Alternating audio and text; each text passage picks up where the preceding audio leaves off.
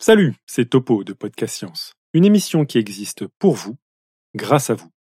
Si vous aimez ce que nous faisons et souhaitez nous soutenir, il vous suffit d'appuyer sur pause, de filer sur patreon.com slash podcastscience et de faire un petit don. Pas obligé de braquer une banque, hein, pour même pas le prix d'un comprimé de vermifuge, vous nous aidez à servir la science dans la joie. Merci et bon épisode.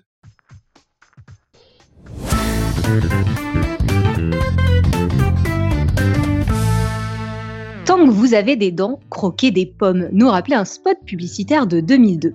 Alors pour cette émission, point question de pommes, mais de dents. Certains les ont longues, qui raillent le parquet, quand d'autres en ont une dure ou contre quelqu'un. D'autres encore, et c'est ma préférée pour terminer, ont même les dents qui courent après le beefsteak.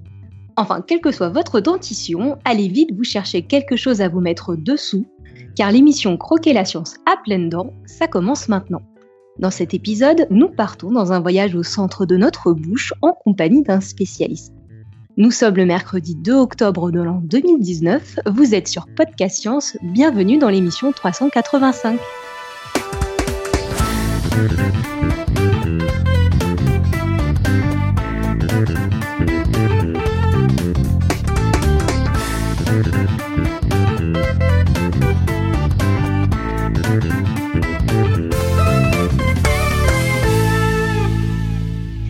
Et c'est moi, Claire, qui ai le plaisir de servir de maîtresse de cérémonie pour cette émission qui commence comme toujours par le tour de table. On a avec nous Eléa qui animera la discussion de cet épisode et qui accueille notre invité Christian Belair en direct de Strasbourg. Bonjour à vous deux. Bonsoir. Nous avons Alexa depuis Los Angeles. Salut tout le monde.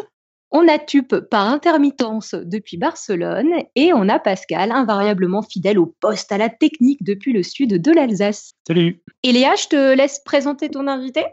Mais tout à fait. Alors euh, ce soir, on va parler d'un sujet qu'on n'a pas trop l'occasion de découvrir euh, nulle, nulle part, je crois. Euh, J'ai rencontré euh, Christian, notre invité de ce soir, il y a quelques années. Euh, ça va faire euh, presque dix ans, je crois. Ouais. Euh, je l'avais rencontré en licence de, de biologie quand moi j'étais encore une petite stagiaire euh, qui allait faire des stages en labo et que euh, lui commençait déjà son doctorat.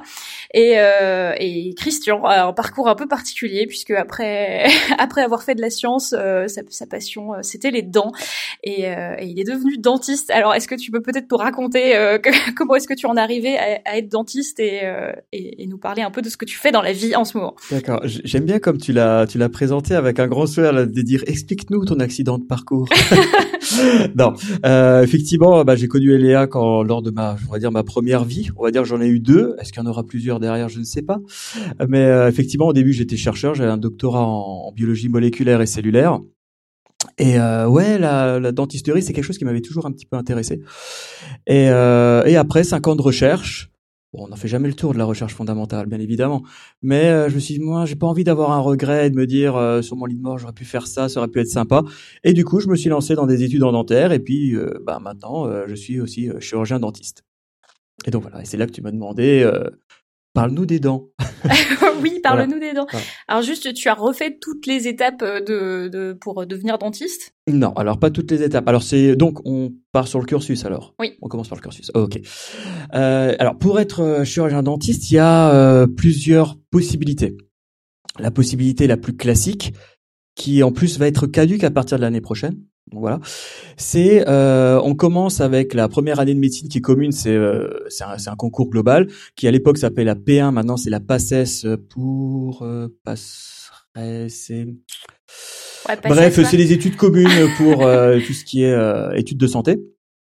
Et après, à l'issue de cette première année, on choisit une spé, soit médecine générale, euh, soit maintenant effectivement il y a kiné, euh, il y a pharma et il y a dentaire. Donc ça c'est vraiment le, cursus classique. Euh, dentaire, ça se fait en six ans. Et après, euh, il y a possibilité soit de faire bah, ce que je suis, c'est-à-dire omnipratique, avec des formations à côté, mais ça reste statut d'omnipratique, ou alors faire un internat comme en, en médecine générale pour pouvoir partir sur trois spécialités qui vont aussi changer à partir de l'année prochaine. Donc voilà, c'est un petit peu. Il y a beaucoup de réformes qui sont en train de se mettre en, branle en ce moment, donc c'est pas forcément tout ce que je vous dis là, c'est vraiment valable là pour ce soir. C'est pas dit que dans six mois ce soit encore le cas. Et donc, pour revenir à l'autre possibilité, celle que j'ai empruntée, c'est en fait c'est un concours qu'on appelle de passerelle. C'est-à-dire que si vous avez un, un master, point, ou un doctorat, point, c'est-à-dire qu'il n'y a même pas nécessité que ce soit en sciences, on va pas se mentir, si on vient avec, euh, avec le respect que j'ai pour les théologiens, euh, si on vient avec un, un, master en théologie, il y a des chances que ça ne passe pas. Voilà. Mais officiellement, selon les textes de loi, parce que c'est les textes de loi euh, qui, qui, encadrent la chose, on peut se présenter euh, avec un master ou un doctorat pour un concours de, de passerelle. C'est-à-dire, euh, là, on présente un dossier, lettre de motivation, plus, ben ouais, on vous met sous le grill, vous êtes face à ouais, à 12-15 personnes, des doyens et tout de la, du Grand Est en l'occurrence. Euh, ils vous cuisinent et euh, en fonction de, vos, de compétences, votre motivation, euh, ce qu'ils peuvent retirer de vous pour leur fac. Et si vous êtes pris, vous pouvez intégrer directement, donc en deuxième année, c'est-à-dire vous chantez euh, la première année, donc la P1 ou la PACES maintenant, euh, dont je parlais avant. Donc euh, chanter, euh, c'est sauter la première année. Euh, exactement. Voilà. Bah, après, le parcours reste exactement le même. Là. Euh... Et donc même en sautant la première année, ça, ça laisse combien d'années d'études en plus que tu as fait après ton doctorat pour devenir Cinq. dentiste? Cinq. Cinq. Voilà. 6 moins, 6 moins 1, 5. Donc, On est, le, compte, le compte est bon. Christian, par passion pour les dents, a refait 5 années d'études pour devenir dentiste. Alors, euh, bah, du coup, c'est pour ça que je t'ai invité. C'est, euh, bah, tu, tu es passionné par les dents, littéralement. Ouais, Quand on passionné, euh, peut-être euh, fort fortement intéressé, on va dire ça. Quand... Euh, passionné, voilà. Quand on se voit en privé, parce qu'on se connaît dans la vie, Christian me parle de dents tout le temps. tout, tout le temps. du coup, je l'ai invité. Je l'ai invité pour pour vous parler de ça. Et bah, du coup, je vais je vais te laisser parler pendant pendant ce dossier. Est-ce que tu peux nous expliquer ce que c'est une dent et qu'est-ce que qu'est-ce que tu as à en dire?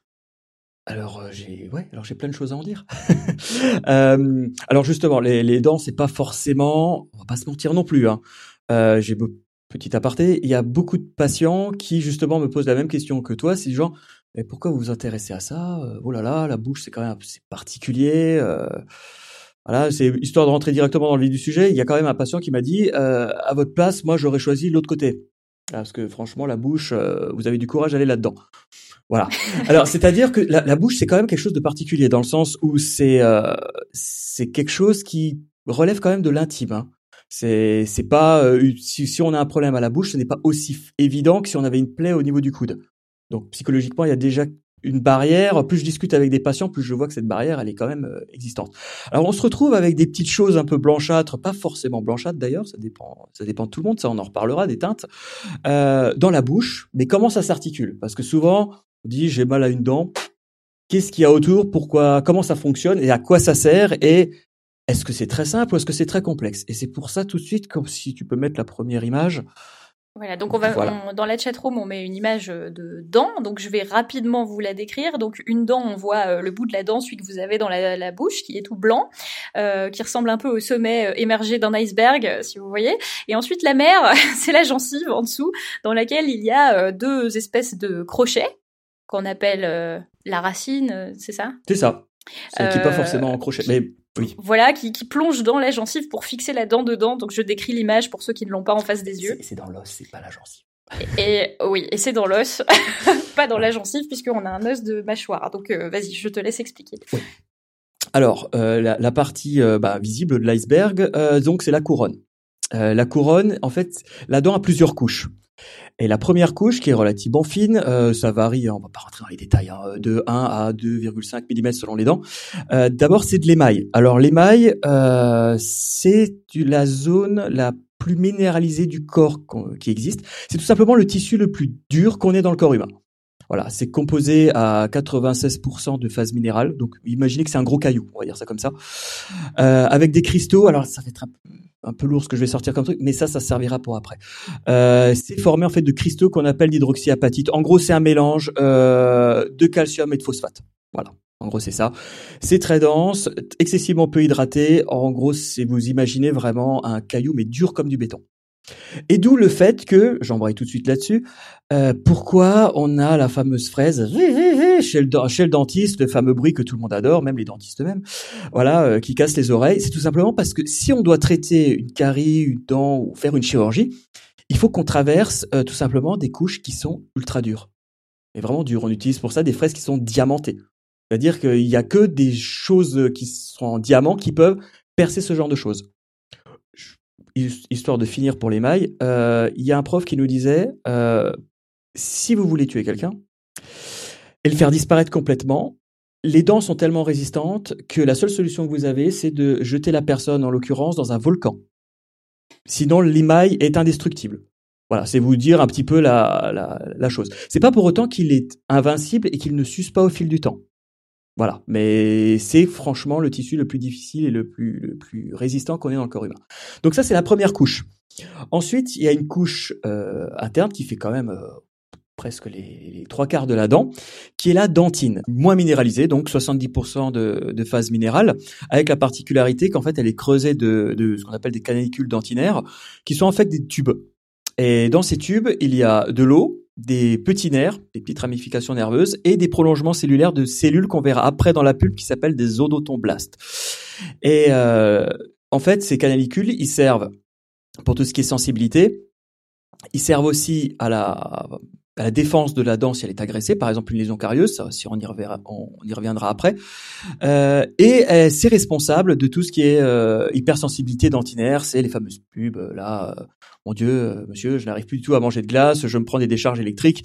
Voilà, et eh ben c'est dû à ça. C'est-à-dire que quand votre dentine est à nu, ce qui peut arriver, déchaussement euh, de la dent, euh, récession gingivale, tout ça, il y a plein de possibilités. Et ben tout simplement, vous avez des nerfs à nu.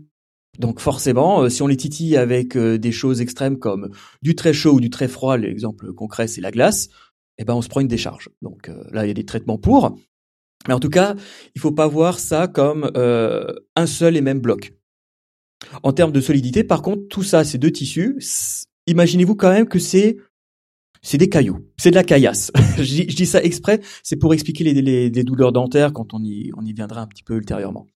Ensuite, alors tout ça c'est bien joli, mais pourquoi on a ces deux couches? Eh ben pour protéger l'intérieur, parce qu'à l'intérieur vous avez ce qu'on appelle la pulpe. Alors la pulpe, euh, il y a un petit, il y a plein de choses dedans. Alors, il y a tout ce qui est vaisseau sanguin, forcément, pour alimenter euh, les, euh, bah, l'intérieur de la dent. Les fameux odontoblastes qui sont en fait tapissés. Alors là, le problème, c'est que comme j'ai pas de pointeur, je peux pas vraiment le montrer, euh, mais qui, qui tapissent tout le tour de la chambre pulpaire. Et vous avez des ramifications, des ramifications nerveuses avec des, des fibroblastes, des cellules souches et ce genre de ah, choses. C'est quoi un odontoblaste et un fibroblast Alors voilà. Alors alors attends, attends. j'y vais justement. Alors en gros, il y a des cellules qui sont, on va dire, qui sont pas très différenciées, qui peuvent se différencier, se spécialiser et qui euh, deviennent des odontos, c'est-à-dire de dents, blast, c'est-à-dire cellules jeunes. Elles ont la particularité, en fait, de se plaquer contre la dentine, de balancer des prolongements. Vous voyez ça comme des tentacules, en fait. Voilà. On va dire ça comme ça. Des, des tentacules qui vont dans les canaux dont je parlais avant. Et en fait, qui vont tout au long de l'existence de l'individu synthétiser de la dentine en permanence organisé, parce que la dentine, c'est quelque chose qui est quand même relativement organisé. Et s'il y a une agression extérieure, du genre une carie, ça va synthétiser de la dentine beaucoup plus rapidement, mais quand on fait les choses rapidement, généralement, on les fait pas très bien. Et en l'occurrence, on va avoir ce qu'on appelle de la dentine tertiaire, euh, qui sera relativement désorganisée.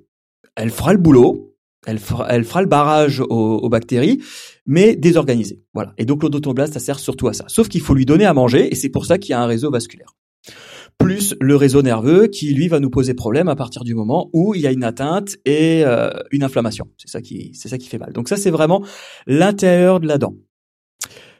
Ensuite, on va sortir de nouveau un petit peu de la dent et cette fois-ci, euh, l'émail en fait, il recouvre la couronne, la partie euh, émergée de l'iceberg, c'est-à-dire ce qu'on voit en bouche. Au niveau de la racine qu'on ne voit pas en bouche, c'est-à-dire qui est plantée, si j'ose dire, dans l'os, il y a une petite couche de protection qu'on appelle le sément, pas le ciment, le sément, c'est avec un et, euh, qui est une sorte de, je simplifie euh, à fond, hein, qui sort de mini émail. Voilà, c'est vraiment pour protéger de nouveau la dentine pour qu'elle soit bien. Et ça, ce sément sert entre autres à euh, installer ce qu'on appelle le ligament. Alors ça a plusieurs noms, je vous les sors comme ça, et après je vous prends l'image. Soit on parle de ligament alvéolo-dentaire, parce que la, dent est en fait dans une alvéole au sein de l'os. En fait, c'est une alvéole, c'est un trou d'une certaine manière pour que la dent puisse s'y placer. Qu'on parle d'alvéole, donc alvéolo-dentaire, ou de desmodonte, ou de ligaments de ligament desmodontal. Alors tout ça c'est très joli. En fait, tout simplement, il faut voir ça comme une petite couche de moins d'un millimètre qui sert d'amortisseur. Parce que ça, c'est peut-être le plus important là-dedans, c'est que on s'imagine certainement que la dent, en fait, elle est clipsée définitivement, euh, qu'elle est greffée à l'os. C'est faux. En fait, parce que sinon, ce serait impossible en fonction de ce qu'on mange. Euh, ben, tout simplement, on aurait des fractures euh, à répétition, c'est-à-dire euh, autant de la de la dent que de la mâchoire. Euh, ben, tout simplement, on imagine une voiture sans amortisseur. Ben, on se prend un dos d'âne, voilà. Euh, alors, la voiture va peut-être s'en sortir, les passagers ils vont morfler. Ben là, c'est à peu près pareil. En gros, on a une petite couche euh, qui sert d'amortisseur tout au long de la racine. Et ça, ça fait la jonction donc entre la dent et l'os.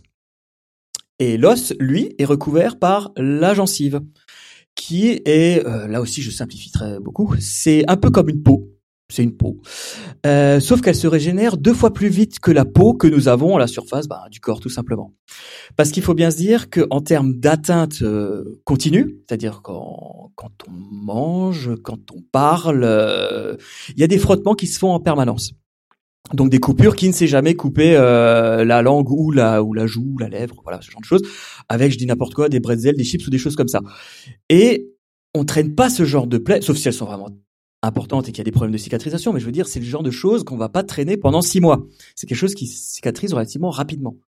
Et ça, c'est grâce au, taux de renouvellement des cellules des gencives qui est quand même euh, vachement impressionnant. Et ça, c'est juste pour préciser que la, dent, en fait, il ne faut pas la voir forcément comme un organe, on parle d'organe dentaire, comme quelque chose de totalement isolé de son environnement. Au contraire, euh, ça, ça, ne l'évite pas euh, et c'est quelque chose qu'on peut prendre à part. Parce que une partie de la dentisterie c'est ce qu'on appelle la parodontologie. Super encore un gros terme. Là je suis en train de noyer tout le monde. En fait c'est juste paro qu'il faut voilà qu'il faut retenir c'est paroi en fait c'est on s'occupe de tout ce qui est tissu de soutien de la dent. En gros os gencive parce qu'on peut avoir plein de problèmes au niveau des os et on peut avoir plein de problèmes au niveau des gencives. Et si on a un problème quelque part, ça va faire effet domino de toute façon, quoi qu'il arrive.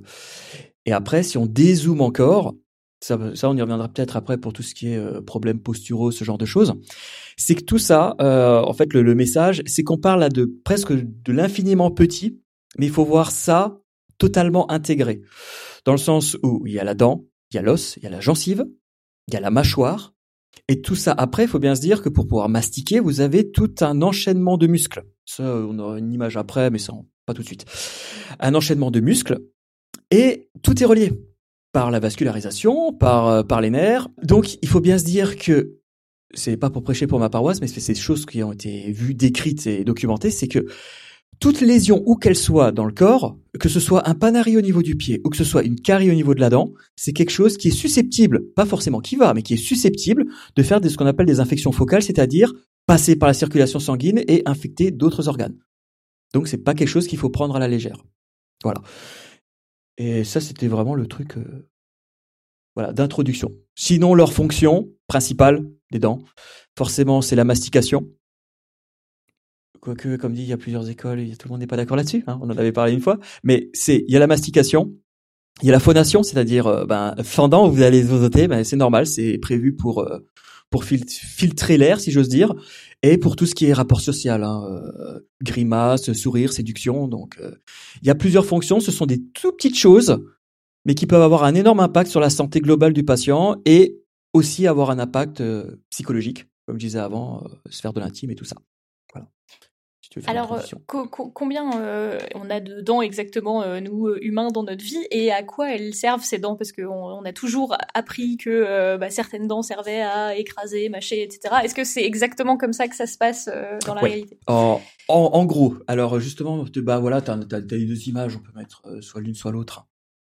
Soit l'une, soit l'autre. À la rigueur, tu disais, on peut peut-être parler sur celle-ci, sur les. Donc ouais, je, je, mets une image dans la chatroom qui représente du coup l'ensemble des dents.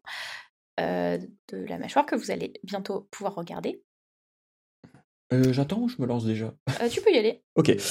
Euh, alors ouais, la, la grande question qu'on peut se poser, c'est que bon, alors déjà, on pouvait se poser la question pourquoi c'est énervé tout ça? En, gros, pourquoi on, pourquoi la nature s'embête à, être aussi compliquée alors que bon, euh, pourquoi pas tout intégrer à l'os et puis on a des dents de, on va dire de 0 ans jusqu'à la fin et on, on se pose pas, de, on se pose pas de questions.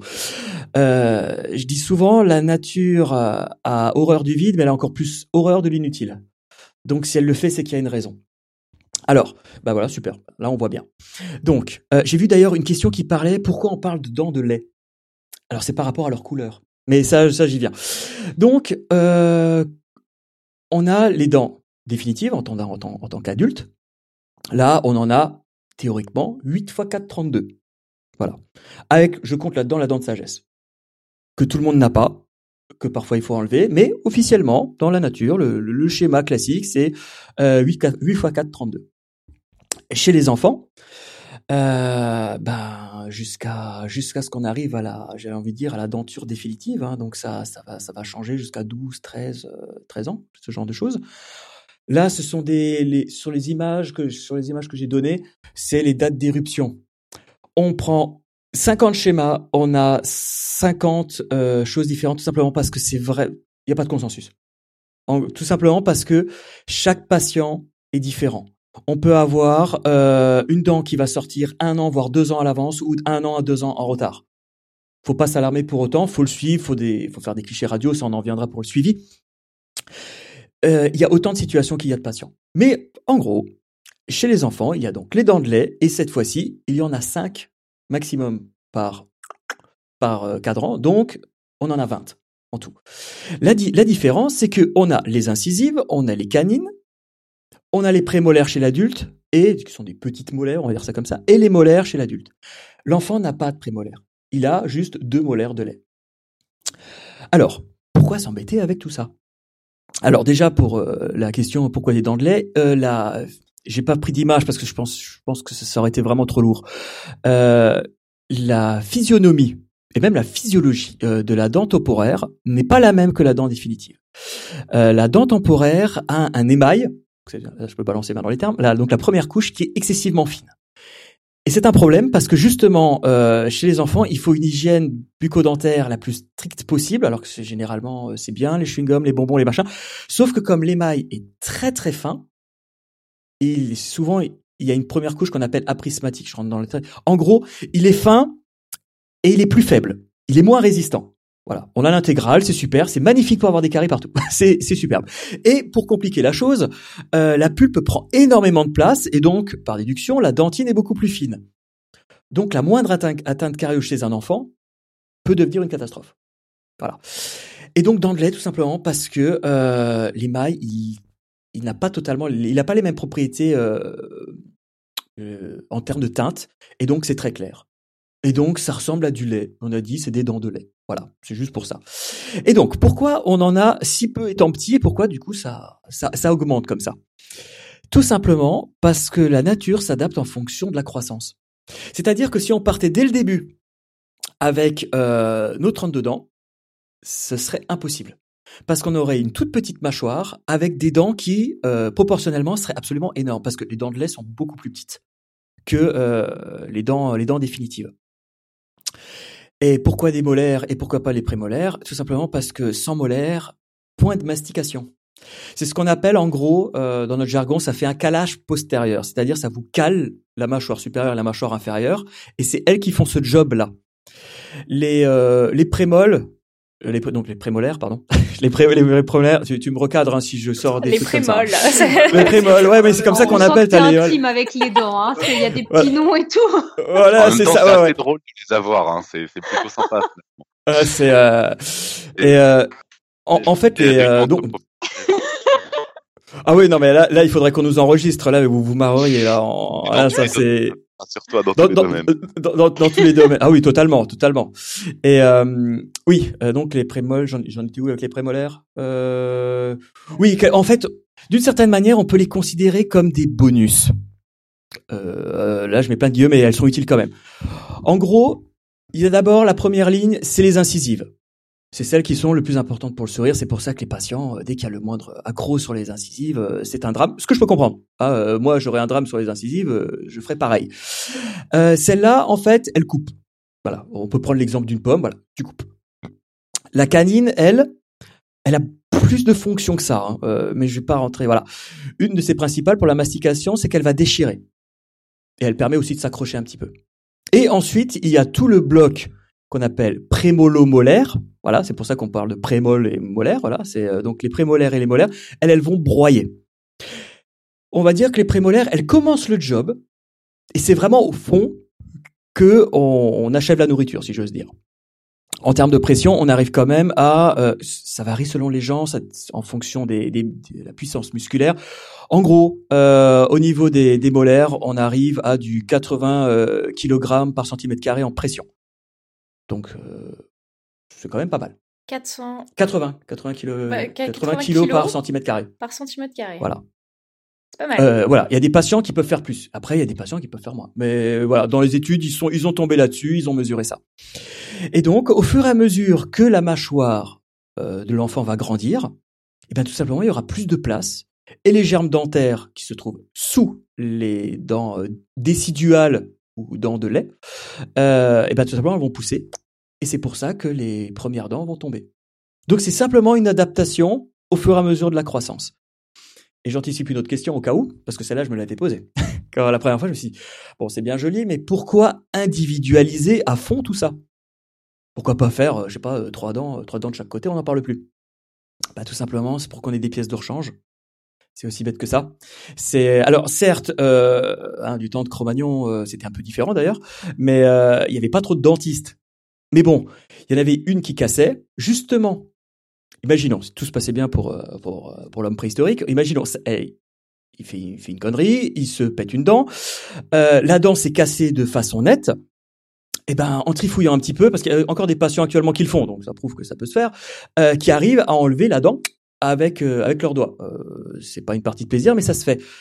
D'un autre côté, justement le fait que la dent ne soit pas fusionnée à l'os, justement grâce au ligament, non seulement ça fait amortisseur, mais en plus ça permet justement de pouvoir l'enlever au cas où.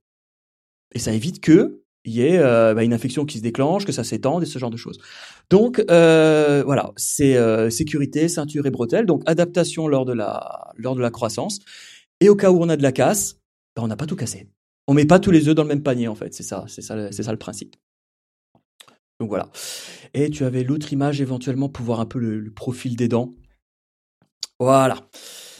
Et euh, donc c'est peut-être c'est peut-être un petit peu fouillis là le le, truc. Mais euh, alors là je vais pas rentrer dans les détails parce que sinon ça va être euh, ça va être indigeste au possible. C'est juste pour voir là on voit les euh, les différentes racines des différentes dents.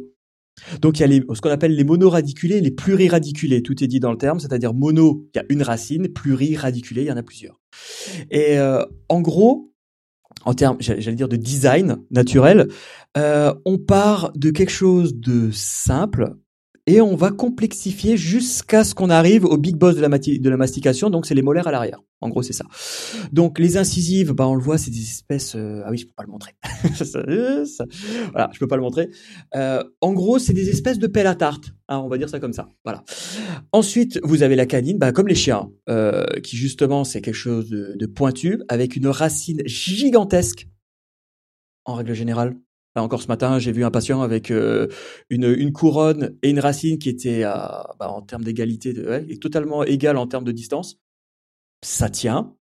C'est un peu du miracle, mais il a jamais eu de problème. Mais bon, juste pour dire que voilà, il y a autant de variations que- qu'il y a de patients. En fait, les, les canines, non seulement servent à la mastication, elles servent aussi euh, de détecteurs. Parce que là aussi, je fais un petit aparté là-dessus. Pourquoi innerver une dent? Parce qu'autant la vasculariser, ok, on la, on la nourrit, il n'y a pas de problème pour les autotomblastes, les défenses, tout ça. Pourquoi s'embêter là aussi à innerver ce truc-là? Je veux dire, c'est super, on a la moindre atteinte, on va, on va grimper au plafond, ça fait mal, c'est débile. Non. En fait, euh, alors ça, j'ai pas. Ça, c'était un prof qui nous avait montré ça. C'est euh, justement, il faut, faut le voir. J'ai peut-être des vidéos sur YouTube d'ailleurs, j'ai pas regardé. Il faut voir la vitesse et la dextérité de n'importe qui en train de manger un morceau de pomme, de carotte, ou, ou alors carrément le truc le plus hardcore, c'est un chewing-gum. Euh, ça va à une vitesse phénoménale. Et en fait, les aliments, on s'en rend pas vraiment compte quand on le fait. Euh, les aliments passent de, du côté droit au côté gauche, mais même pas en une seconde. Et il faut bien se dire que tout est calculé de façon à ce que, bien évidemment, ils sont réorientés non par les dents, mais par la langue. Et certes, parfois on se mord la langue, mais on est bien d'accord que 99% du temps, on se bouffe pas la joue, on se bouffe pas la langue. Et pourtant, ça va à une vitesse qui, quand vous voyez la, la, la, la démo, chez quelqu'un qui a, on lui dit, vous mâchez juste un morceau de pomme. On se dit, mais comment il fait? Ça- et tout ça, c'est grâce à tous ces récepteurs euh, nerveux qu'il y a dans chaque dent, Au- aussi bien en- à l'intérieur de la dent qu'au niveau du ligament, qu'au niveau de la langue, qu'au niveau des muscles. Bref, il y a tout ça qui est coordonné, et c'est pour ça que c'est quand je parlais d'effet domino, si vous enlevez une dent dans tout ça, vous aurez peut-être pas des problèmes au début, mais vous en aurez quasiment sûr et certain dans 10, 20, 30 ans. C'est- pour ça. Donc le coup du patient qui dit non mais écoutez, elle m'emmerde cette dent, enlevez-la moi, ce sera beaucoup plus simple et en plus vous vous gagnerez du temps. Non, c'est la définition de la fausse bonne idée là. C'est voilà. Et donc en fait cette cette cette canine, pourquoi elle a une racine aussi longue? C'est tout simplement que par exemple pour tout ce qui est déviation de la mandibule, c'est le nom pour la mâchoire inférieure. En gros, pour éviter que la mandibule qui a pas de cerveau, hein, voilà, si on lui dit bah maintenant tu te décales en biais, euh, on va dire à gauche, elle, elle peut le faire, non pas à l'infini, parce que les tissus sont pas extensibles à l'infini, euh, mais la canine du bas va taper, taper sur la canine du haut et va dire, hey, on arrête là, on, on- on est au maximum de ce qu'on peut faire, on, on va se fouler un muscle en gros. Et elle fait, ah d'accord, c'est bon, bah je repars en arrière. Voilà. Ça paraît anodin, mais ça, ça vous fait tout le cycle masticatoire euh, droite-gauche qu'on fait en permanence, euh, rien qu'en un chewing-gum. voilà, ça c'est juste pour illustrer. Et ensuite, on a donc les prémolaires qui, elles, commencent, comme dit, ce sont des bébés molaires. Alors celles-là, elles sont, elles sont assez embêtantes à soigner parce que, en gros, on sent que c'est les dents qui se disent, j'aimerais bien être une molaire, mais je suis trop petite pour être une molaire. Et en gros, je fais mon job, mais je suis fragile. Voilà. Alors elles sont comme ça. Euh, L'évolution pour l'instant s'est stabilisée là-dessus. Elle s'est dit bon bah je pense qu'il y a eu des tests hein, euh, et des échecs et on s'est dit bon bah là on a la meilleure configuration.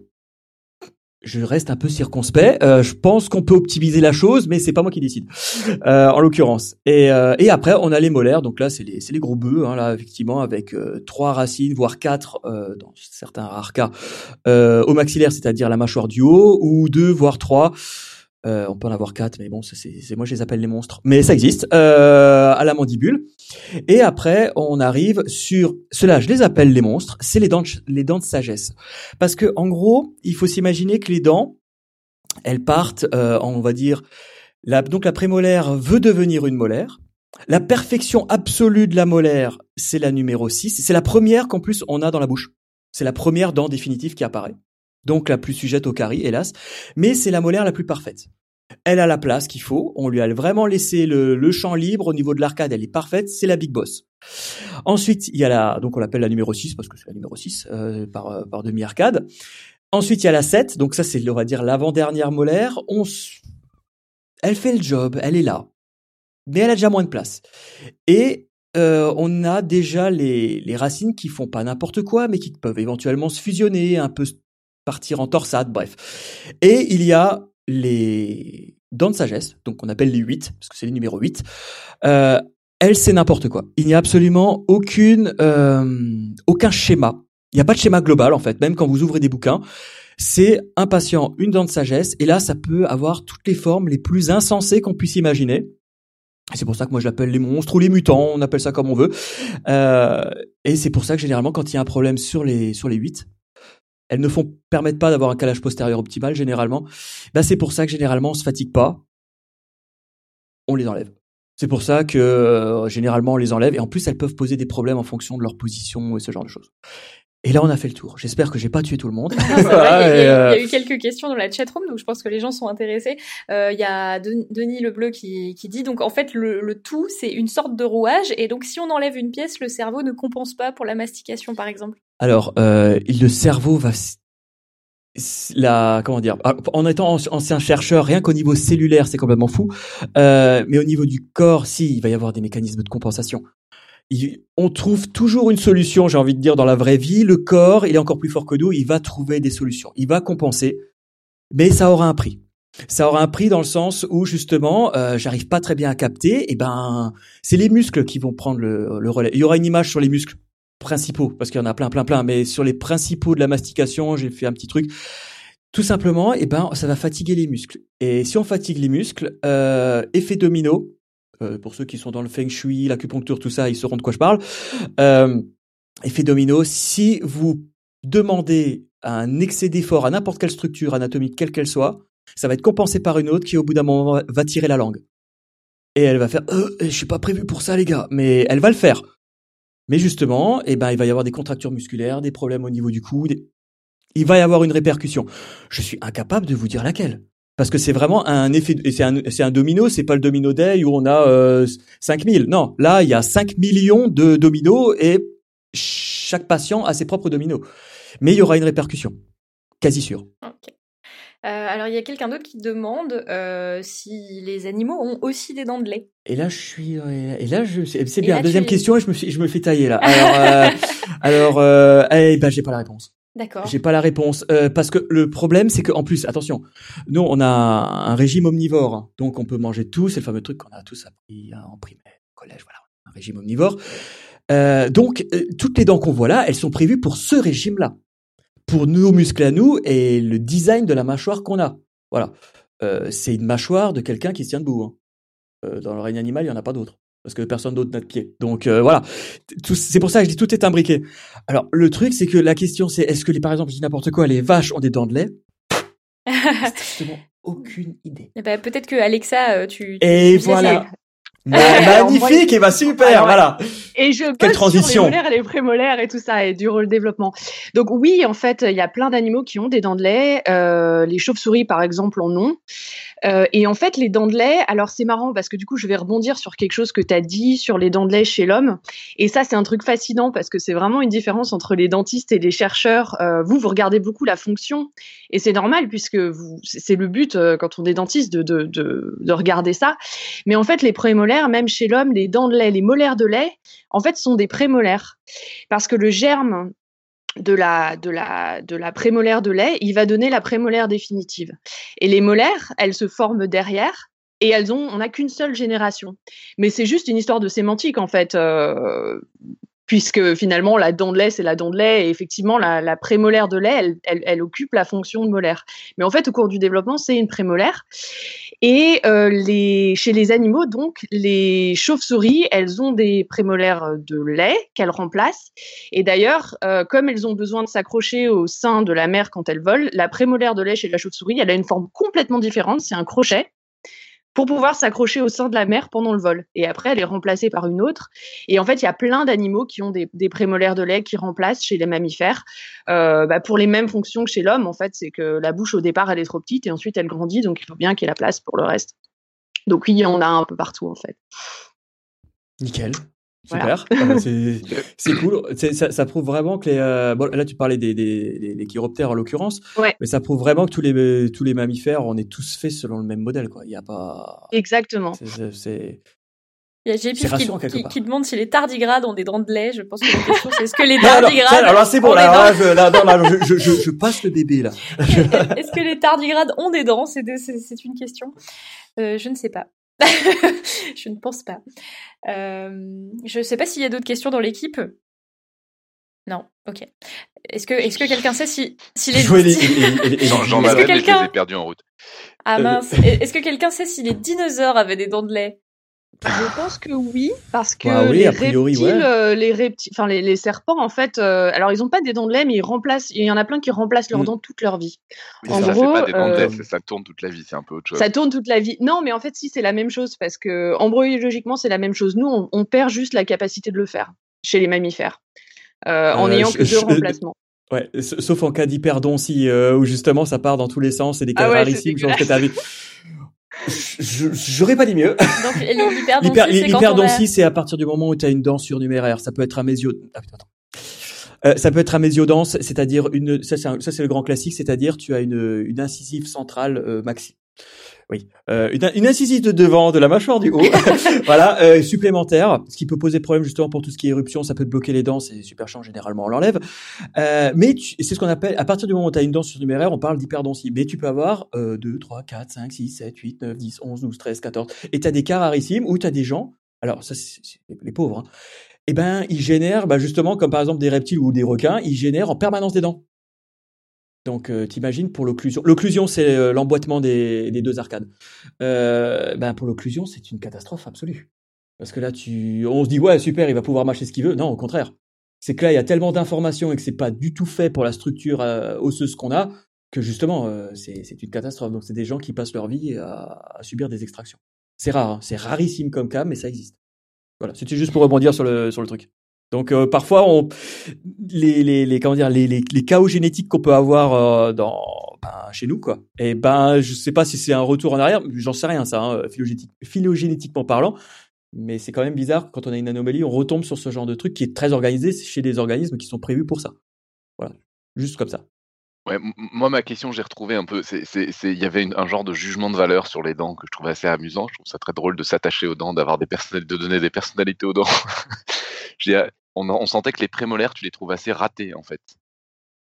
On, est d'accord. Ouais, parce que. Euh, oui. Tu les trouves, alors c'est alors, ouais, alors ça oui parce que ça c'est le clinicien. Alors je vais prendre une euh, tout simplement pour définir euh, la, la première prémolaire maxillaire quoi. Donc en, en termes de numéro, c'est la 4 et c'est 14 ou 24 au cas où si je si je pars dans les numéros quoi là vous avez déjà des infos mais euh, oui euh, j'ai un prof qui l'a appelé et c'est magnifique elle l'a il, il nous avait dit en cours c'est la FFP pour la fucking first prémolar tout est dit là-dedans.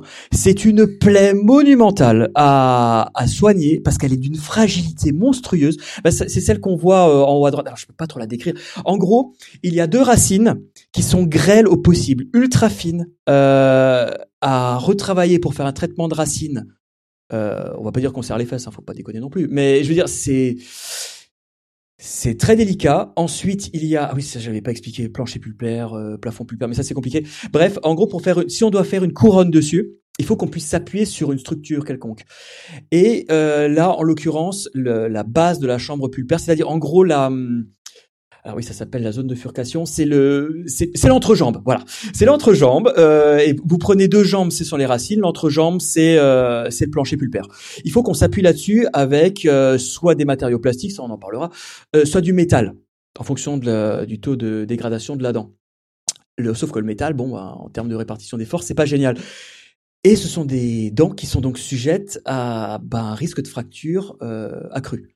Donc en fait, le fait que moi je ne les aime pas, c'est juste parce que elles sont ultra fragiles.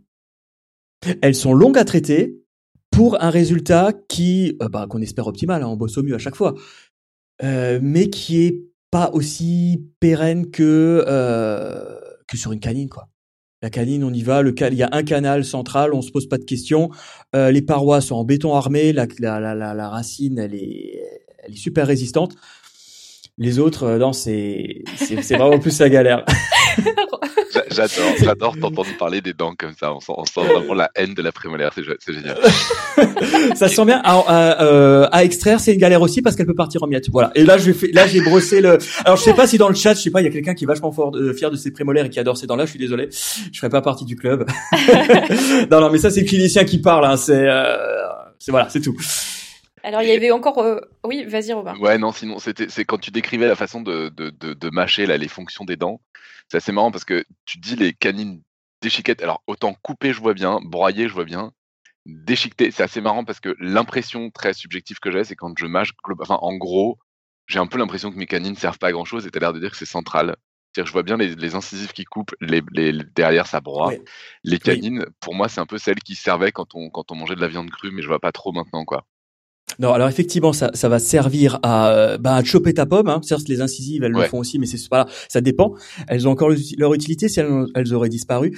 C'est euh, quand tu vas euh, couper avec tes incisives. En fait, c'est quand elles vont passer euh, au niveau des incisives. Certes, elles ne vont pas faire le boulot euh, des prémolaires et des molaires derrière. Ça va simplement déchirer.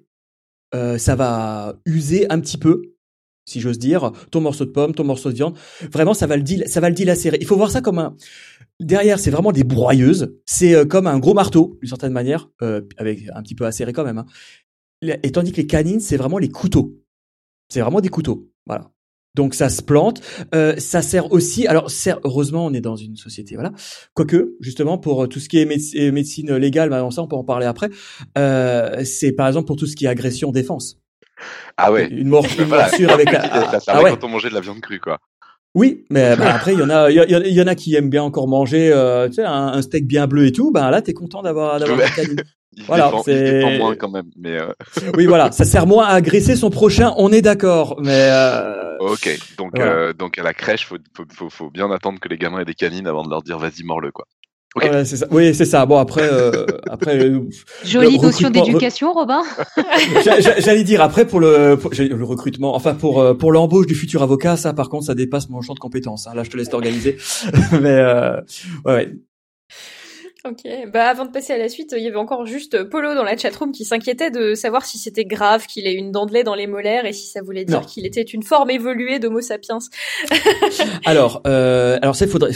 Alors là, je passe en mode consulte presque, mais euh, là, il faudrait voir sur une radio. Alors, tout dépend.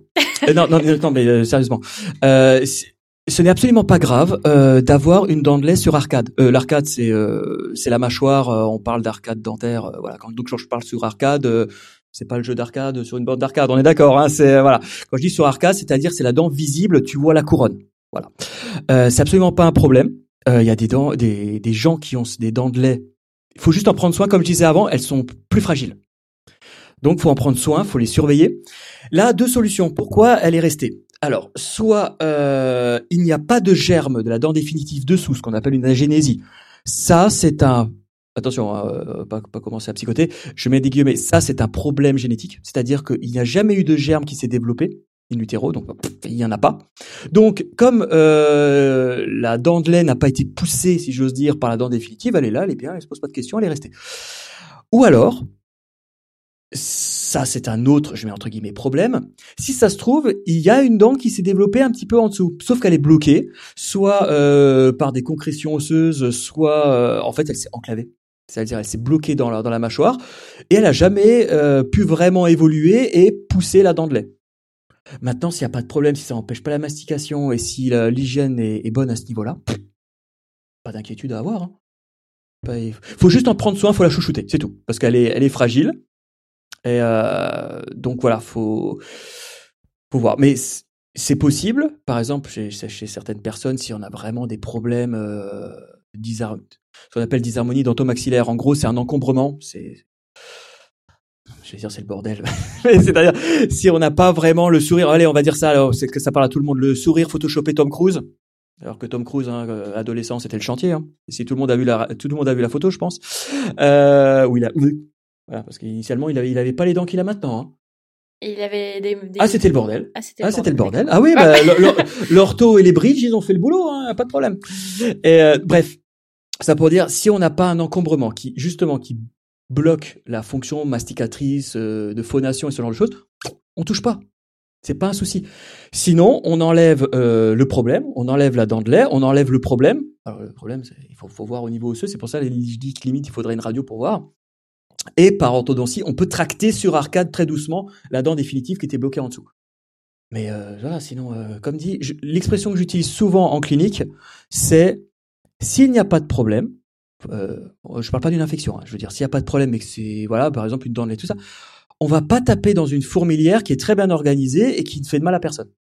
Par contre, si on tape dans la fourmilière, on sait qu'il va se passer quelque chose. Voilà. Donc non, c'est absolument pas grave. Bah, très bien. Alors, on ouvrira une section spéciale euh, sur, sur Podcast Science pour les consultations dentaires bientôt.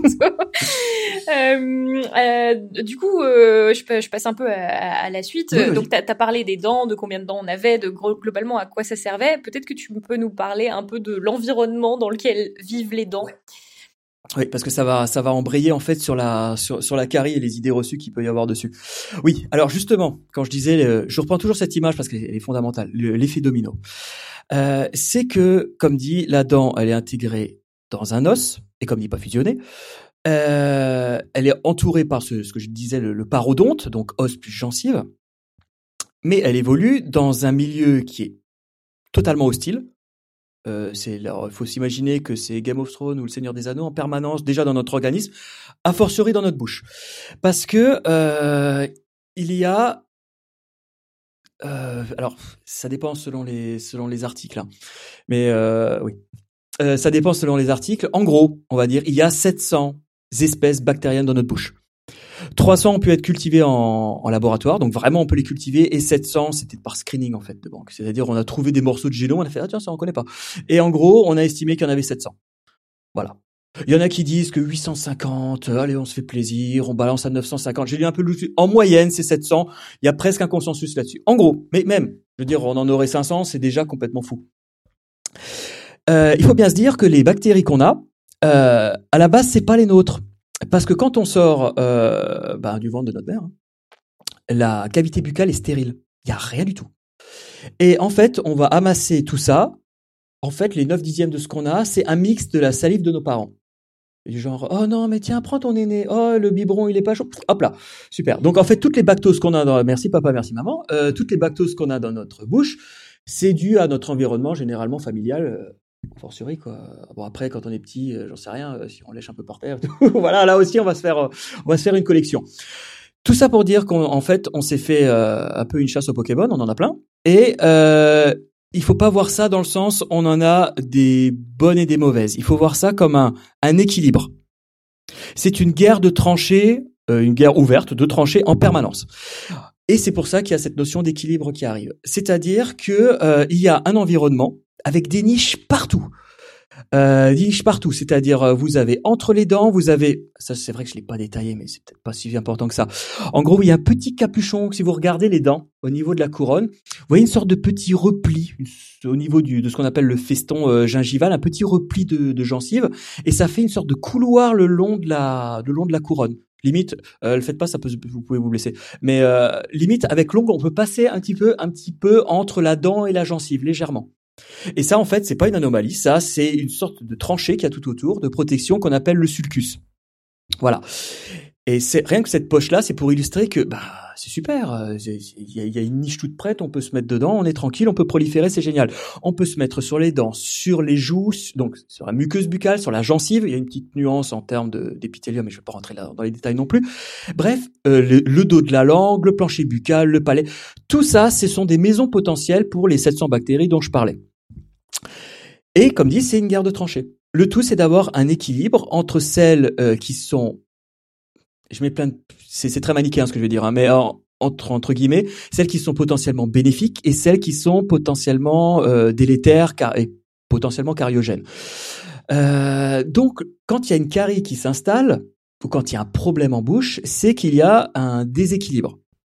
Faut prendre cette image, c'est pas très scientifique ce que je vais sortir, mais la fameuse pub, enfin les fameuses pubs qu'on voit sur les yaourts, oui, je, je me sens mal, euh, là, oh mon dieu, qu'est-ce que j'ai comme déséquilibre intestinal, oh là là, mon dieu, si je prenais des bifidus, ça irait mieux. Voilà. Dans les pubs, ils nous sortent ce truc-là, ces équilibres machin. Alors c'est bien, ils ont pris juste ce mot-là, puis ils le balancent dans les pubs, c'est super sympa. Mais ça a une existence réelle en fait. C'est une balance.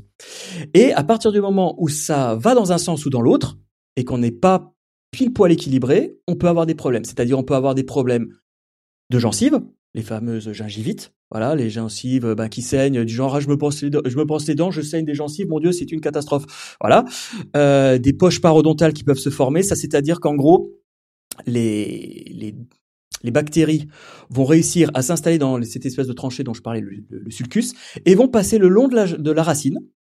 Elles ne vont pas forcément faire une carie, mais elles vont réussir à se tasser et à faire leur lotissement là en bas, et elles sont très bien. Sauf que ça va faire des inflammations chroniques, et ça peut arriver jusque dans des stades extrêmes où il y a l'os qui est lui-même inflammé et qui va, qui va disparaître au fur et à mesure du temps. C'est pour ça que les dents peuvent se déchausser, ce genre de choses. Voilà. Donc, en gros, on se retrouve avec euh, 700 bactéries qui se battent en permanence pour euh, gagner leur territoire. Alors, notre corps, il n'est pas complètement stupide. Il a réussi à créer cette balance euh, avec différents moyens. Bon, bien sûr, le système immunitaire, mais quelque chose qui est très important, c'est tout ce qui est salive. Bah, c'est, ça a plein de fonctions la salive. Ça sert à bah, tout simplement ramollir les aliments, à les digérer un petit peu déjà, puisqu'on a par exemple des enzymes comme l'amylase qui sont dedans. Voilà, ça se fait ça commence le boulot, on va dire. Euh, pour tout ce qui est phonation, parce que là, par exemple, en parlant, euh, j'ai un peu la gorge sèche, je le cache pas. Mais oui, je sais, il est là-bas, le, le verre, il est un peu loin. Mais euh, voilà, heureusement qu'il y a de la salive parce que sinon, euh, impossible. Euh, ça a une fonction de lubrification et de protection. Euh, parce que par exemple, comment va s'organiser en fait les bactéries? Parce qu'il faut pas voir les bactéries comme euh, 700 bactéries, on va dire ça, l'image c'est ça, euh, chacune dans son coin à faire sa petite tambouille. Non, pas du tout. Euh, ça s'organise dans ce qu'on appelle un biofilm. C'est super technique là, on a l'impression que c'est un truc de science-fiction, mais un biofilm en fait c'est la fameuse plaque dentaire, c'est-à-dire le truc blanchâtre. Donc en gros, il- on, imagine ça, on a ce qu'on appelle d'abord des, des, euh, bactéries pionnières. Euh, pour ceux qui, euh, ceux qui connaissent le truc, ce sont des bactéries qui sont anaérobies facultatives. C'est-à-dire qu'en gros, l'oxygène de base, hein, nous on a réussi à domestiquer ce truc, mais l'oxygène en, gros, en grande concentration ou en faible sur les organismes, c'est quelque chose de toxique. Et il y a euh, des bactéries qui supportent pas ça. Pas du tout. Et les anaérobies facultatives, en gros, elles tolèrent un petit peu tous les environnements. Voilà. Donc il y a une certaine catégorie, là, dans les 700, il y en a certaines qui sont capables de faire ça. Qu'est-ce qu'elles font? Elles vont se coller préférentiellement à certains endroits. Elles vont se fixer euh, aléatoirement, plouf, par exemple, à la surface de la dent. Elles vont commencer à synthétiser une sorte de matrice, une sorte de gel, voilà, des exopolysaccharides, ce qui va former une matrice extracellulaire. Et tout ça, cette espèce de charpente, et dedans il y aura les, euh, les bactéries, c'est ça le biofilm, c'est ça la plaque dentaire. Et euh, là, pour l'instant, les bactéries pionnières, on va dire, bon, elles sont là, euh, font pas grand-chose. Ensuite euh, vient, là je balance juste, juste le terme de la bestiole parce qu'il me fait délirer, mais voilà, arrive la clé de voûte. Il y a une bactérie qui dans les 700 qui s'appelle Fusobacterium nucleatum. Et celle-là, c'est une bactérie anaérobie stricte, c'est-à-dire elle déteste euh, tout ce qui est euh, tout ce qui est oxygène, quoi, en gros. Donc c'est-à-dire que elle va fuir d'une certaine manière l'oxygène. Alors l'oxygène, bah ça rentre, ça sort dans la bouche, c'est pas terrible, elle est pas à l'aise là, clairement pas. Donc elle se cache, en gros. À partir du moment où le biofilm est suffisamment développé, elle, elle arrive, elle fait, eh, c'est super les copines, vous m'avez fait déjà une partie de l'échafaudage, moi j'arrive. Elle résiste un petit peu mieux à l'oxygène que les autres. Et à ce moment-là, elle va battre le rappel des autres, qui elles sont vraiment euh, anaérobie stricte, hein, c'est d'ailleurs pas d'air du tout. Hein. Et c'est celles, celles-là, ce sont les dernières qui sont potentiellement cariogènes. Et donc, en gros, il faut voir la plaque dentaire non pas comme euh, une sorte de colle avec euh, un type de bactérie dedans. Non, il y a des dizaines, des dizaines et des dizaines de bactéries qui s'organisent et qui s'entraident. C'est ça que c'est bien foutu. Enfin, mal foutu pour nous, mais bien foutu pour elles. C'est-à-dire que chaque euh, bactérie va apporter sa pierre à l'édifice, euh, booster les autres, communiquer, et c'est le truc qu'on peut entendre même dans les trucs justement de science-fiction, c'est à la mode, le quorum sensing. ça, c'est genre, voilà, là, c'est le genre de truc. Et ben, c'est ce qu'elles font. En gros, elles communiquent comme nous, comme euh, des voilà, comme si maintenant, je sais pas, on doit réparer, euh, on doit réparer, je sais pas, les pièces d'une maison. Il euh, y en a un qui va prendre le rouleau, l'autre qui va dire ah bah t'as raté une finition de ce côté-là. Bref, c'est un travail d'équipe. Donc, on se retrouve face à des armées qui sont quand même vachement organisées. C'est c'est pas le touriste du coin qui vient, euh, je me suis perdu, excusez-moi, boum, et, et, il se fait rétamer la face directement. Non, elles savent s'organiser, elles savent optimiser leur prolifération, elles savent se défendre parce que leur matrice en fait justement les protègent euh, de leur environnement. Alors, comment dégager ces saletés? Ça, justement, c'est l'objectif de la salive, entre autres. Et dans la salive, il y a un petit peu tout. Il y a des, enzymes qui sont capables d'attaquer les, les, bactéries. Il y a des ions. Justement, au début, tout au début, j'avais parlé de cristaux d'hydroxyapatite, le truc absolument horrible là, avec du phosphate et du calcium. Eh ben, il y en a dans la salive parce que on peut régénérer les dents. Euh, toute proportion gardée, mais elle se régénère en permanence grâce à ça. Et ça maintient euh, un pH aussi, la salive. pH 7, on est bien. Euh, ça varie hein, selon les individus d'entre 6 et 8, mais on va parler 7. Euh, voilà. Donc en gros, le corps, lui, c'est un peu le juge de paix. Il fait, ok, c'est bon, vous pouvez vous mettre sur la figure, là, les, les bactéries. Je vous laisse vous amuser un petit peu, mais pas trop. Voilà. Et c'est ça le fameux équilibre. C'est en gros, c'est la, c'est, c'est du Seigneur des Anneaux, mais c'est organisé. Il y, a, quand même un arbitre au milieu et ça c'est le corps. C'est à partir du moment où c'est déséquilibré que là arrivent toutes les pathologies, euh, inflammation, euh, kyste, ce genre de choses. Euh, qu'est-ce que je voulais encore dire? Euh, Oui, oui, pour se défendre. Oui, il y a aussi euh, dans la salive, il y a les, ce qu'on appelle des mucines, ce sont des protéines. Et pour vous dire que comme quoi, hein, ça c'est une, une guerre de tranchées, mais avec que des stratèges, c'est que les mucines, en fait, elles vont se coller à la surface des dents. Initialement, c'est pour les protéger et pour empêcher euh, que les bactéries aient des prises. Sauf que les bactéries, elles sont pas connes. Et maintenant, en fait, euh, bah, certaines, justement, certaines bactéries, ah ben, tout d'un coup, elles, ont appris à se coller aux mucines.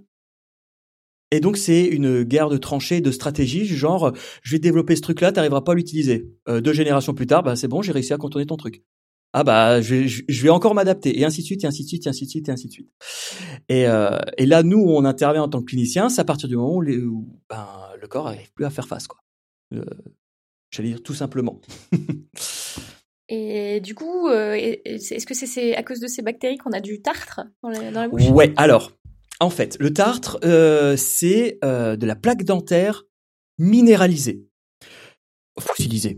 On va dire ça comme ça. Alors là, c'est comment dire, c'est à la fois, en gros, c'est le corps qui arrive à se défendre, mais si on a vraiment zéro hygiène, euh, ce que fait le corps peut devenir délétère. Je m'explique. Euh, en gros, le, le biofilm, c'est quelque chose donc de vivant, euh, pas en pas la matrice. Hein. La matrice, c'est ce sont des protéines, elles, elles, ne vivent pas. Mais les bactéries, elles, euh, font leur quorum sensing, elles discutent entre elles, elles optimisent, plan d'attaque, tout ça. Comme je disais, dans la salive, il y a, euh, y a des minéraux. Il y a du phosphate, du calcium et un petit peu de fluor. Petit aparté, euh, d'où il vient ce fluor Voilà, parce qu'on se dit, tiens, qu'est-ce que c'est que ce truc? C'est pas que dans les dentifrices. Non, le, le fluor, c'est ubiquitaire, c'est dans n'importe, c'est partout. Enfin, dans tout ce qui est vivant, en tout cas. Et c'est à l'état de trace dans tout ce qu'on mange. Donc euh, voilà, le coup du je ne veux pas de fluor dans mon organisme raté. Alors déjà c'est utile, si on n'en a pas on est mal barré. Et euh, de toute façon on ne peut pas l'éviter parce que c'est partout. Mais il est là pour une raison. Bref, ça ce sont donc des, des, des, agents qui sont capables de minéraliser le biofilm. En gros la matrice, pas les bactéries, mais la matrice va être solidifiée et en gros euh, les bactéries vont être prises au piège. Et euh, en gros, c'est comme si nous, on nous enferme dans un gros morceau de caillou. C'est-à-dire, on peut plus bouger et elles ne peuvent plus communiquer entre elles. Donc là, c'est bien, on se dit super, on les a court-circuités, c'est génial. Sauf que on a quand même créé un morceau de caillou dans la bouche. Alors, si c'est des petits morceaux, ça va. C'est l'hygiène et ça va. Le problème, c'est à partir du moment où ça s'accumule. Et là, le problème ne va pas tant être les dents, parce qu'il faut bien se dire que le tartre en lui-même, hein, juste le tartre tout seul, c'est génial, on a court-circuité les bactéries, ce n'est pas cariogène. Si je prends juste le tartre, il n'y a pas de problème. Sauf que c'est un caillou, donc c'est pas quelque chose de lisse. Euh, C'est-à-dire que les dépôts alimentaires vont se coller. Si ce n'est pas lisse, c'est du pain béni pour les autres bactéries qui arrivent. Les bactéries pionnières vont se mettre là, elles vont faire Eh mais c'est génial, punaise. Je peux refaire mon échafaudage et j'ai encore plus de parce que là il n'y a pas de mucine ou quoi que ce soit. Là c'est vraiment c'est super, c'est clé en main. Donc on a du biofilm qui va se refaire et ainsi de suite. Et à la fin on se retrouve avec des, blocs de calcaire absolument énormes dans la bouche. Et là où il y a le problème, c'est que là où ça va se placer, c'est tout d'un coup ça va déborder au niveau de la gencive. La gencive va se faire compresser et les bactéries trouvent toujours un chemin. C'est euh, 10 microns de diamètre, euh, les, même des plus petites que ça.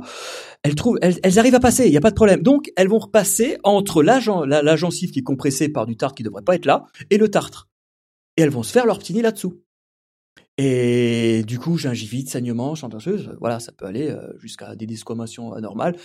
Donc le tartre, c'est bien, on va dire, pour la première phase d'attaque ou on va dire pour contenir la première vague de l'assaut. Euh, après, le problème, c'est que s'il y en a trop, ça devient délétère. C'est-à-dire que la stratégie se retourne contre nous. Mais d'un autre côté, c'est pas prévu non plus pour avoir 15 kilos de tartre. Et j'en profite aussi parce que c'est la question qu'on peut se poser.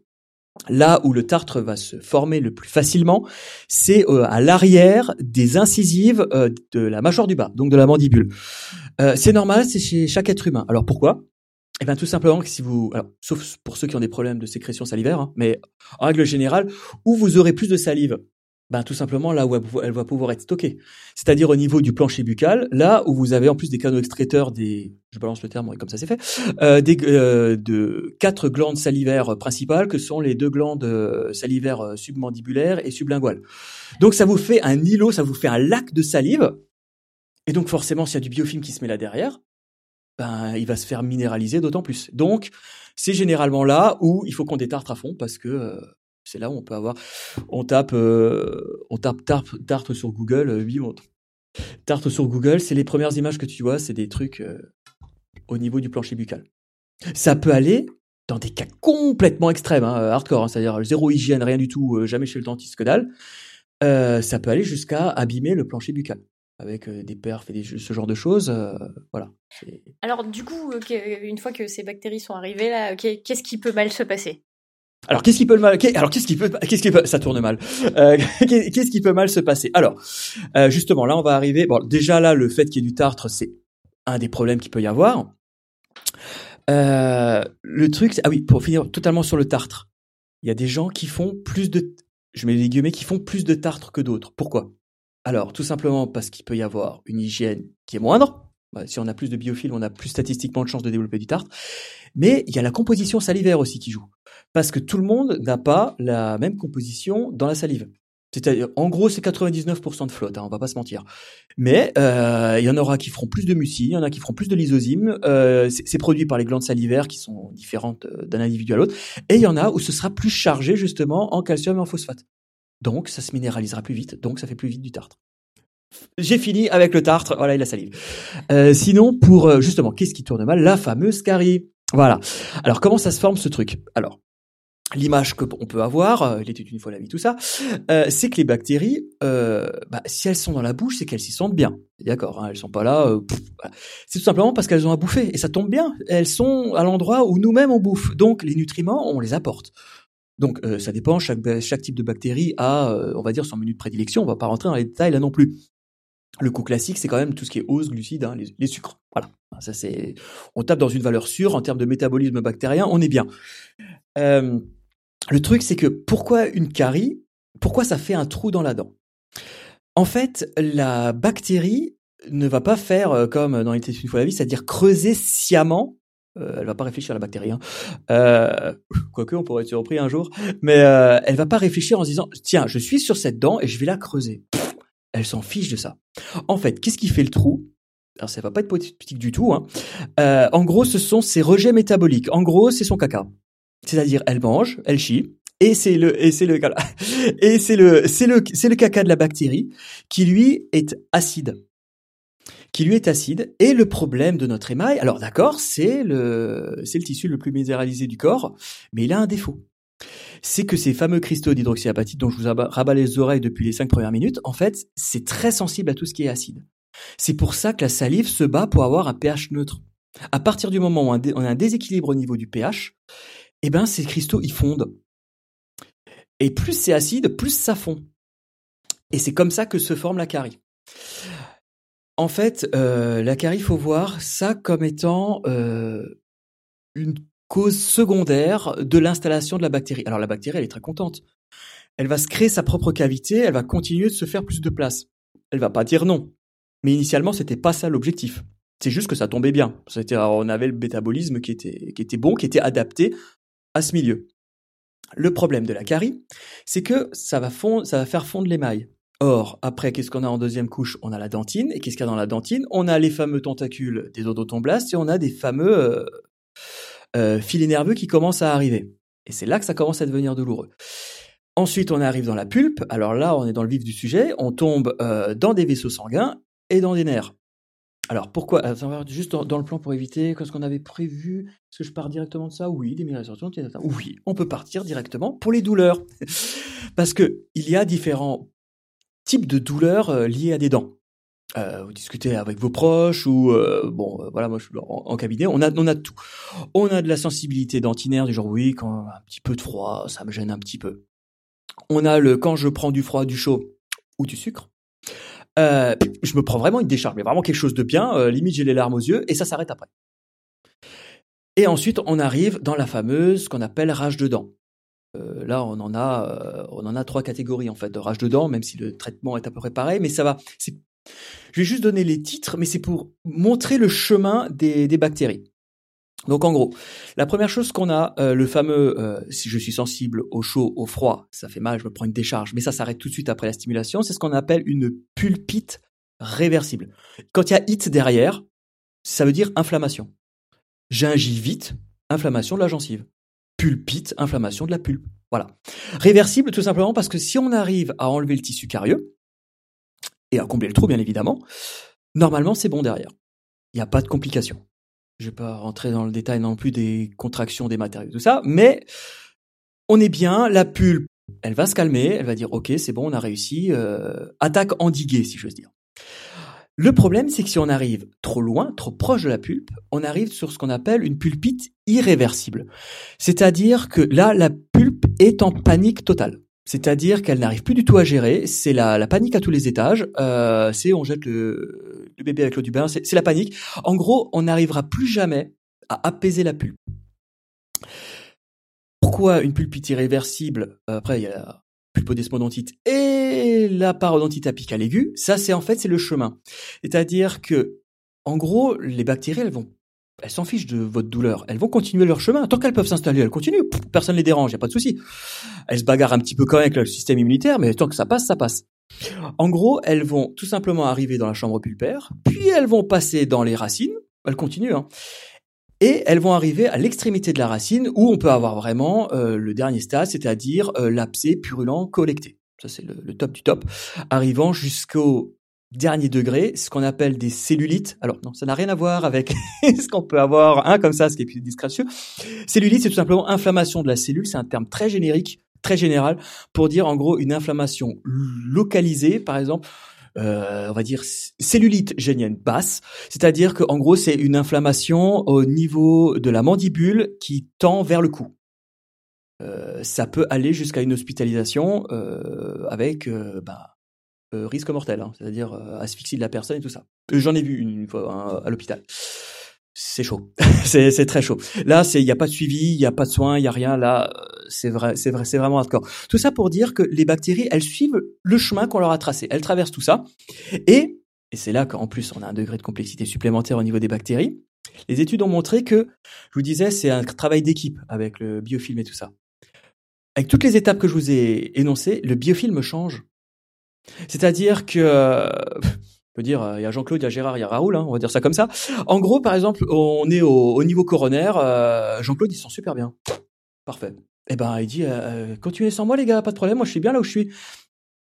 Et c'est un autre qui va prendre le relais qui va avoir un peu plus d'influence dans le dans le biofilm, ainsi de suite. Donc on a des populations euh, bactériennes qui changent d'un secteur à un autre. Alors ça ne change pas la prise en charge globale, hein, on est d'accord. Hein. Le but c'est toujours soit de les déquiller manuellement, c'est-à-dire euh, d'enlever euh, le, tissu inflammé, et ou de les traiter par antibiothérapie. On va pas se mentir, l'antibiotique tout seul ne guérit pas. Il faut qu'on enlève le tissu carieux et donc la population bactérienne qu'il y a. Ça peut aller jusqu'au traitement de racine, c'est-à-dire jusqu'à la dévitalisation de la dent. Et justement, la grande question qu'on peut se poser, euh, c'est pourquoi c'est tellement douloureux ce truc? Parce que le nombre de patientes qui m'ont sorti ça. Alors, je veux bien les croire. Hein. Pour moi, je suis un mec, donc je ne connaîtrai jamais cette douleur. Et de ce côté-là, je suis assez content. Euh, pour moi, euh, dans mon esprit, il y a l'accouchement euh, sans anesthésie, c'est le top top ultime de la douleur. Voilà. Euh, pour moi, enfin, en tout cas, c'est c'est dans le top 3. Hein, on va dire, on va pas se mentir. Et j'ai eu beaucoup de patientes qui m'ont dit j'ai accouché sans péridurale, tout ça. Je voulais que ce soit de façon naturelle. J'ai cette rage de dents là. C'est une douleur qui est dix fois pire. Alors, je veux bien les croire, pas de problème. Donc c'est absolument insupportable, je pense. J'en ai jamais eu, mais euh, certains patients sont vraiment en détresse. Alors pourquoi ça fait tellement mal? Ça, on peut se poser la question. Eh ben tout simplement, si on prend comme image, euh, voilà, vous vous cognez, vous vous blessez au niveau de l'avant-bras, voilà. Euh, eh ben vous allez avoir un bleu, ça va gonfler, et quand vous allez le toucher, ça va être douloureux. Voilà les signes, les signes cardinaux hein, de l'inflammation, rougeur, douleur, fièvre, œdème, gonflement. Alors c'est très bien parce que la peau, les muscles, tout ça, c'est relativement souple quand même. Pas de problème. Sauf que là, on parle d'un tissu inflammé au sein d'un caillou. Des tissus les plus minéralisés du corps, c'est-à-dire au minimum de la dentine euh, et l'émail encore au-dessus. C'est indéformable. Complètement indéformable. Sauf que et ça, comme quoi notre corps n'est pas parfait, euh, ça, le système inflammatoire de notre corps, le système immunitaire, il l'a pas anticipé en fait. Il se dit non mais bon, euh, c'est bien gentil, mais je vais pas faire un truc spécial pour les dents. Donc, en gros, quand c'est vraiment la guerre au niveau de la pulpe, eh ben, il va y avoir exactement la même chose que quand ce que vous avez sur votre avant-bras. C'est-à-dire, il y a un influx, un, influx sanguin, euh, il y a un gonflement, il y a un œdème, voilà. Il y, a, y a du plasma sanguin qui se met, enfin bref, voilà, il, faut que l'inflammation se mette en place. Sauf que le problème, si euh, on se retrouve à gonfler un ballon dans un caillou, ben le caillou il se déforme pas. Sauf que le problème, c'est qu'à la rigueur, si on avait juste le, ballon à gonfler, bon ça, il arrêterait de gonfler, c'est pas un souci. Sauf que là, il gonfle, mais il vous écrase les nerfs. Et autant, certes, ça fait mal sur l'avant-bras ou sur la jambe ou tout ça, là où c'est déformable. Sauf qu'il a cette laxité qui permet de souffler un petit peu. Là, non. Ça gonfle, ça gonfle, ça écrase, ça écrase, ça gonfle, ça gonfle, ça écrase, ça écrase, ça écrase. Et c'est pour ça que, à parvenir avec nos superbes instruments qui font les fameux pour ouvrir ça et percer la dent, eh ben, il n'y a pas de solution. Et c'est radical, c'est euh, c'est vraiment radical. Euh, c'est-à-dire que euh, chez un patient ou une patiente qui souffre de ça, il y a des gens qui peuvent venir en larmes au, au cab, hein, genre là j'en peux plus, j'ai plus quoi faire. on va pas se mentir, hein, percer ça, parce que déjà pour l'anesthésie, c'est-à-dire qu'on est dans, un milieu qui est sceptique. Et le problème de tout milieu sceptique, c'est qu'il y a là aussi toujours, toujours la même histoire. Il y a une perturbation du pH. Et tout ce qui est anesthésie, en tout cas en bouche, hein. attention, hein, je suis pas médecin réanimateur, mais a priori c'est un peu valable pour tout, parce que tout ce qui est articaïne, mévipacaïne, ça a le même système de fonctionnement. Euh, c'est à pH neutre que c'est optimal. Donc c'est génial pour anesthésier des tissus sains. La belle affaire, on est content là. Hein. Euh, par contre, quand vous avez un pH euh, qui devient acide là où c'est inflammé, eh ben ça marche beaucoup moins bien. Donc euh, les anesthésies prennent difficilement là où ça nous intéresse. Et donc bah, parfois il y a des patients qui disent bon c'est pas grave, en façon de parler, bien entendu, je serre les dents, vous y allez. Et là, et là on perd, et là c'est instantané. Il y a une douleur forcément quand on passe, parce qu'avec les vibrations, tout ça, on est quand même dans un milieu, euh, bah, dans un foyer infectieux. Et c'est quasi instantané, c'est-à-dire on perce, il y a tout de suite, il y a du sang qui sort. Alors euh, pas 6 litres, hein, on est d'accord, hein, bien évidemment. Mais à l'échelle d'une dent, c'est impressionnant quand même parce qu'on a un petit geyser quand même, hein, ça, ça, ça, ça goûte. Et euh, et tout de suite, il y a le patient qui fait oh et c'est fini. Et la douleur disparu. C'est parce qu'on a permis à l'œdème, parce que c'est un œdème, de, de sortir. Voilà, c'était la petite explication pourquoi on dérouille tellement quand on a des problèmes dentaires. Donc finalement, c'est utile d'aller chez le dentiste. De... ouais, ça sert à quelque chose. J'ai pas repris mes études juste pour le fun en fait. Il y, avait une utilité autre que la curiosité. Ouais, ça, ça peut servir. On sent que tu fais très bien le bruit de la scie. Euh... ah, le, vraiment, ouais, c'est bien, c'est le truc, euh, bah, c'est le truc qui terrorise tout le monde. Hein. Alors, Moi j'ai une question sur la douleur, parce que tu, quelle est la meilleure personne pour poser des questions sur la douleur qu'un dentiste?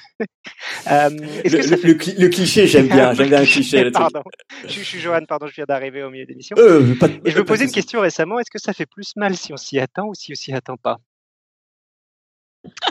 Euh, alors euh, euh, non euh, non non non mais non mais alors, j'ai bien il y a, y a, tout le monde qui rigole mais c'est alors ça c'est un pour tout ce qui est traitement euh, ce n'est que mon point de vue ce que je vais dire. Hein, euh, on est d'accord. Euh, il y en a beaucoup qui sont d'accord avec moi, mais il y en a qui pourraient être en désaccord. tout traitement médical, quel qu'il soit, même le plus lourd, hein, il y a une grosse, un gros pourcentage de l'acte en termes de réussite qui est un effet placebo. Ce que je dis là, ce n'est absolument pas péjoratif. Parce que par exemple, ouais, placebo, ça veut dire que ça sert à rien et tout. Non, non. L'accompagnement psychologique est fondamental. et justement, ça dépend de dans quel état d'esprit est le patient à ce moment-là? Il y a des patients, euh, bah, pour avoir expérimenté ça hier, hein, c'est il n'y a pas de problème dans la bouche. La personne ouvre la bouche, on vient avec la sonde, il y a rien, hein, je veux dire. Mais c'est vrai, c'est un, truc, mais il faut que nous qu'on aille voir les détails. La patiente s'est reculée de 20 cm en louchant, elle m'a dit "Vous c'est quoi ça? J'ai fait "Ben ça madame, c'est la sonde, il faut que j'aille passer derrière votre dent pour voir si tout va bien." Voilà. Ça, c'est sûr que ce sont des patients à prendre en charge, c'est beaucoup plus compliqué. Après, il y a des patients qui se mettent, ils font, allez, allez, au fond, là, je m'en fiche. Ils ouvrent tout, tu vois tout, c'est facile. Pareil pour des gens qui sont en, en, urgence, par exemple, pour là, pour ce que je disais, pour, euh, pour des douleurs qui sont vraiment intenses. Il y a, ça, ça, ça, pourrait être un petit peu péjoratif ce que je veux dire parce que courage, c'est chez nous, ça, voilà, quelqu'un de courageux, c'est quelqu'un qui a la classe et tout. C'est une question de courage aussi et de vécu de la, de la patiente ou du patient. Euh, il y a des patients qui disent, écoutez, je me sens pas du tout d'attaque, mettez-moi sous antibio, euh, sous antibio ça va diminuer l'infection. On se revoit dans 3-4 jours. Vous essayez de me faire une anesthésie qui va à peu près fonctionner. Et là, on y va parce que moi, j'ai la phobie du dentiste. Hein. Euh, le, grand Tant qu'on est dans les clichés, la phobie du dentiste, c'est quelque chose de connu. Donc ça, ça fait partie de notre job aussi, de prendre ça en, considération. Et il y a des gens là, donc euh, donc cette dame là, euh, d'ailleurs que je revois complètement en faisant l'anecdote, qui me parlait justement de ces, deux grossesses à vivre, si j'ose dire. Et elle a dit, écoutez, ça, je m'en fiche. Euh, elle, elle, elle s'est, elle s'est vraiment cramponnée sur le sur le côté. Elle s'est dit, vous, ça va durer deux secondes. Je lui dis, ça va être les deux secondes les plus longues de votre existence. Hein. Euh, on va pas, on va pas se mentir. De moi aussi parce qu'il faut que je me concentre pour faire euh, pour faire un one shot quoi. Mais je lui dis, voilà. Et elle a dit, allez-y, je m'en fiche, j'en peux plus. Voilà. Elle a dit, je m'en fiche, euh, je j'ouvre la bouche quoi qu'il arrive et tout. C'était bon. Euh, elle n'a pas arraché le fauteuil, hein, ça s'est bien passé. Euh, mais voilà, ça, dépend avec quel état d'esprit. Euh, en gros, l'esprit, l'esprit guerrier, c'est j'y vais, j'y vais, euh, j'ai plus rien à perdre, j'y vais, ou euh, je me sens pas d'attaque. Mais ça, c'est une discussion que tu as avec le patient et c'est totalement variable. Chaque patient est unique. Tu peux pas généraliser. Et après, tu as l'historique aussi. Rien que des enfants, des enfants euh, qui, qui ont des parents qui n'ont pas la phobie. C'est hallucinant. C'est, ce sont des petits, tu leur dis bonjour, tu t'es même pas retourné, qui sont déjà assis, limite en rigolant sur le fauteuil, la bouche ouverte. Tu as euh, un enfant, c'est sa première fois chez le ou première, deuxième, voilà, deuxième fois chez le dentiste. Tu as la mère, tu regardes tout de suite, la mère ou le père. Hein. Tu dis oh oh là le père ou la mère il s'est passé quelque chose. Tu tu le vois, c'est ce que j'appelle parce que bon j'aime les animaux et tout, mais euh, tu vois ce que j'appelle moi le regard bleu des chiens. Je sais pas si voilà si ça parle, mais un chien qui a la trouille, il a le regard qui devient bleu, un peu, je sais pas comment dire, mais un peu bleu. Et je retrouve ça chez certains patients. Alors je sais pas si c'est bleu ou quoi, mais je reconnais le truc. Et je me fais oula il y a quelque chose. Et tu sens là aussi toujours la même image, effet domino, le gamin le sent. Et tu t'en fiches, même si c'est une phrase qu'on a sortie du genre, oui, on va aller chez le dentiste, mon cœur, ça va, ça, ça, ça va bien se passer. Voilà. c'est la façon de le sortir. Je sais pas, moi, je suis pas, je suis pas à la maison chez eux, hein. Mais tu te dis que il y a un passif avec les, les parents. Après, généralement, si tu les as en patient, tu grattes un peu. Oui, c'est j'ai eu un gros trauma quand j'avais euh, 8 ans. On m'a déboîté la tronche pour m'enlever une une racine et ils me l'ont découpé. Ça a duré trois heures. C'était horrible. J'ai fini à l'hosto. Voilà. C'est généralement tu creuses un petit peu, tu le vois psychologiquement. Euh, ça reconstruire, ça prend du temps. Et comme dit, c'est n'importe quelle expérience, même ça, euh, c'est ce que tu as vécu dans l'enfance. Et s'il y a des gens qui te font confiance, même quand ils ont mal, ça peut être du genre c'est pas grave. Je, je prends toujours cette image, mais elle est impropre. C'est je serre les dents, allez-y. S'il y a eu une mauvaise expérience à un moment ou à un autre dans le parcours de soins, ils vont pas te faire confiance comme ça. Ils vont dire, on va essayer la deuxième possibilité plutôt. Voilà. Donc non, non, c'était une très bonne question et je pourrais en parler des heures parce que là, c'est de la psycho. Et ça a une part fondamentale dans notre boulot. Euh, de n'importe quel euh, tout bibin. Là, je parle en dentiste parce que je suis dentiste. Mais euh, tu t'accompagnes vraiment la personne. Tu as, des, as des patients qui sont vraiment en souffrance psychologique. Et comment dire tu vas plus les soigner en les écoutant, presque, hein, plus les, les, soigner en les écoutant qu'en faisant l'acte que tu feras quand même, hein, il faut les soigner. Euh, dire euh, l'effet placebo il est bien, mais il fera pas tout le job non plus. Euh, mais tu as des gens qui viennent et qui te racontent toute leur historique, tout, tout, tout, tout, tout. Oui, j'ai eu ça, j'ai eu ceci, j'ai eu ça comme problème, machin, ça. Et c'est à toi de le prendre en compte, en considération pour toute la suite du soin. S'il est compliqué, si c'est juste une petite carie occlusale, euh, euh, euh, au haut de la couronne. Voilà, en haut de la couronne qui est toute simple. Voilà, ça ne pose pas de problème. Après, généralement, les gens qui ont eu des traumas psychologiques de ce sens-là, euh, là, c'est tu refais tout le sourire. C'est euh, t'as trois ou quatre, cinq chires à faire, euh, t'as une quinzaine de caries, euh, t'as une gencive qui est même plus rouge, elle est violette. Donc c'est lourd. Il faut vraiment accompagner le patient. Donc c'était une très bonne question et je suis content d'avoir pu partir là, dans ce dans ce petit coin euh, psycho, on va dire. Merci. Être être dentiste, c'est pas que charcuter des gens, c'est aussi faire un peu de psychologie alors. Si tu ne euh, ouais, c'est génial en tout cas. Euh, enfin parce que je pense que tous les tous les soignants sont pas nécessairement comme toi. Enfin moi j'ai une chirurgie assez lourde il y a une semaine et demie là et donc je te confirme que c'est agréable quand on a des gens qui qui écoutent un peu ce qu'on a à dire. Il euh, y a un prof euh, qui me disait, ce qui est une évidence, mais enfin c'était une évidence pour moi à l'époque, mais c'est visiblement pas pour tout le monde. Euh, N'oubliez jamais qu'au bout de votre dent, il y a un patient. Euh, voilà, tout, est, dit, ça, ça paraît fou de dire comme ça, mais je trouve, je trouve ça très juste, quoi. C'est ouais, tu, tu ne soignes pas une dent et puis voilà, voilà, j'ai une, car, une, car, une carie occlusodistale sur 14, je suis un cyborg. Non, ça marche pas comme ça. Ça marche pas comme ça. C'est c'est non. Enfin, enfin, c'est pas comme ça que je le vois. Je veux dire, si t'as pas un minimum d'empathie, euh, être un soignant, c'est un peu compliqué. Mais il y en a qui ont pas d'empathie. On est tous différents, tous différents. Alors, pendant qu'on est dans les idées reçues, on va y passer dans, trois minutes. Je suis sûre que tu as plein d'anecdotes d'idées reçues qu'on a sur les dentistes et que tu dois te prendre euh, en pleine dent, si je puis me permettre. Ouais, mais ça fait partie du jeu aussi, ça. Hein. la journée. Mais euh, juste avant, je, voulais te demander, euh, est-ce qu'il y a les, problèmes de dents, donc les simples problèmes de dents, ça peut engendrer d'autres problèmes dont on n'avait pas idée. Je sais qu'il y a beaucoup de gens qui ont mal à la tête, par exemple, quand ils ont des problèmes de dents. alors ça, alors ça peut. Alors euh, si on alors le problème c'est qu'il peut y en avoir beaucoup. Je vais faire les, plus parlants. Je vais revenir sur l'image extrême que j'avais sur euh, ce que j'avais appelé la cellulite génienne basse, justement. Tu disais euh, voilà quelles sont les complications qu'on peut avoir. Ça peut aller dans des cas extrêmes, hein, on est d'accord. Les cas extrêmes, ça peut aller jusqu'à mettre en danger le pronostic vital du patient. Donc ça peut aller jusqu'au décès quand c'est vraiment bien installé. C'est un cas extrême. par exemple, en termes de, j'allais dire de petites, pas forcément, hein, mais en, termes de complications, ce qu'on peut avoir, ce qui est très fréquent, c'est que pour les dents maxillaires, donc les dents de la mâchoire du haut, il y a les sinus. Alors ça, j'ai problème. Ah, si j'avais mis une panoramique, on l'aurait vu. J'aurais pu le montrer. en gros, juste au-dessus, juste, ouais, comment dire? Parce que c'est en fait la mâchoire supérieure, c'est un terme impropre, mais euh, en gros, en gros, en gros sous les yeux, pour euh, alléger le, le, poids de la tête.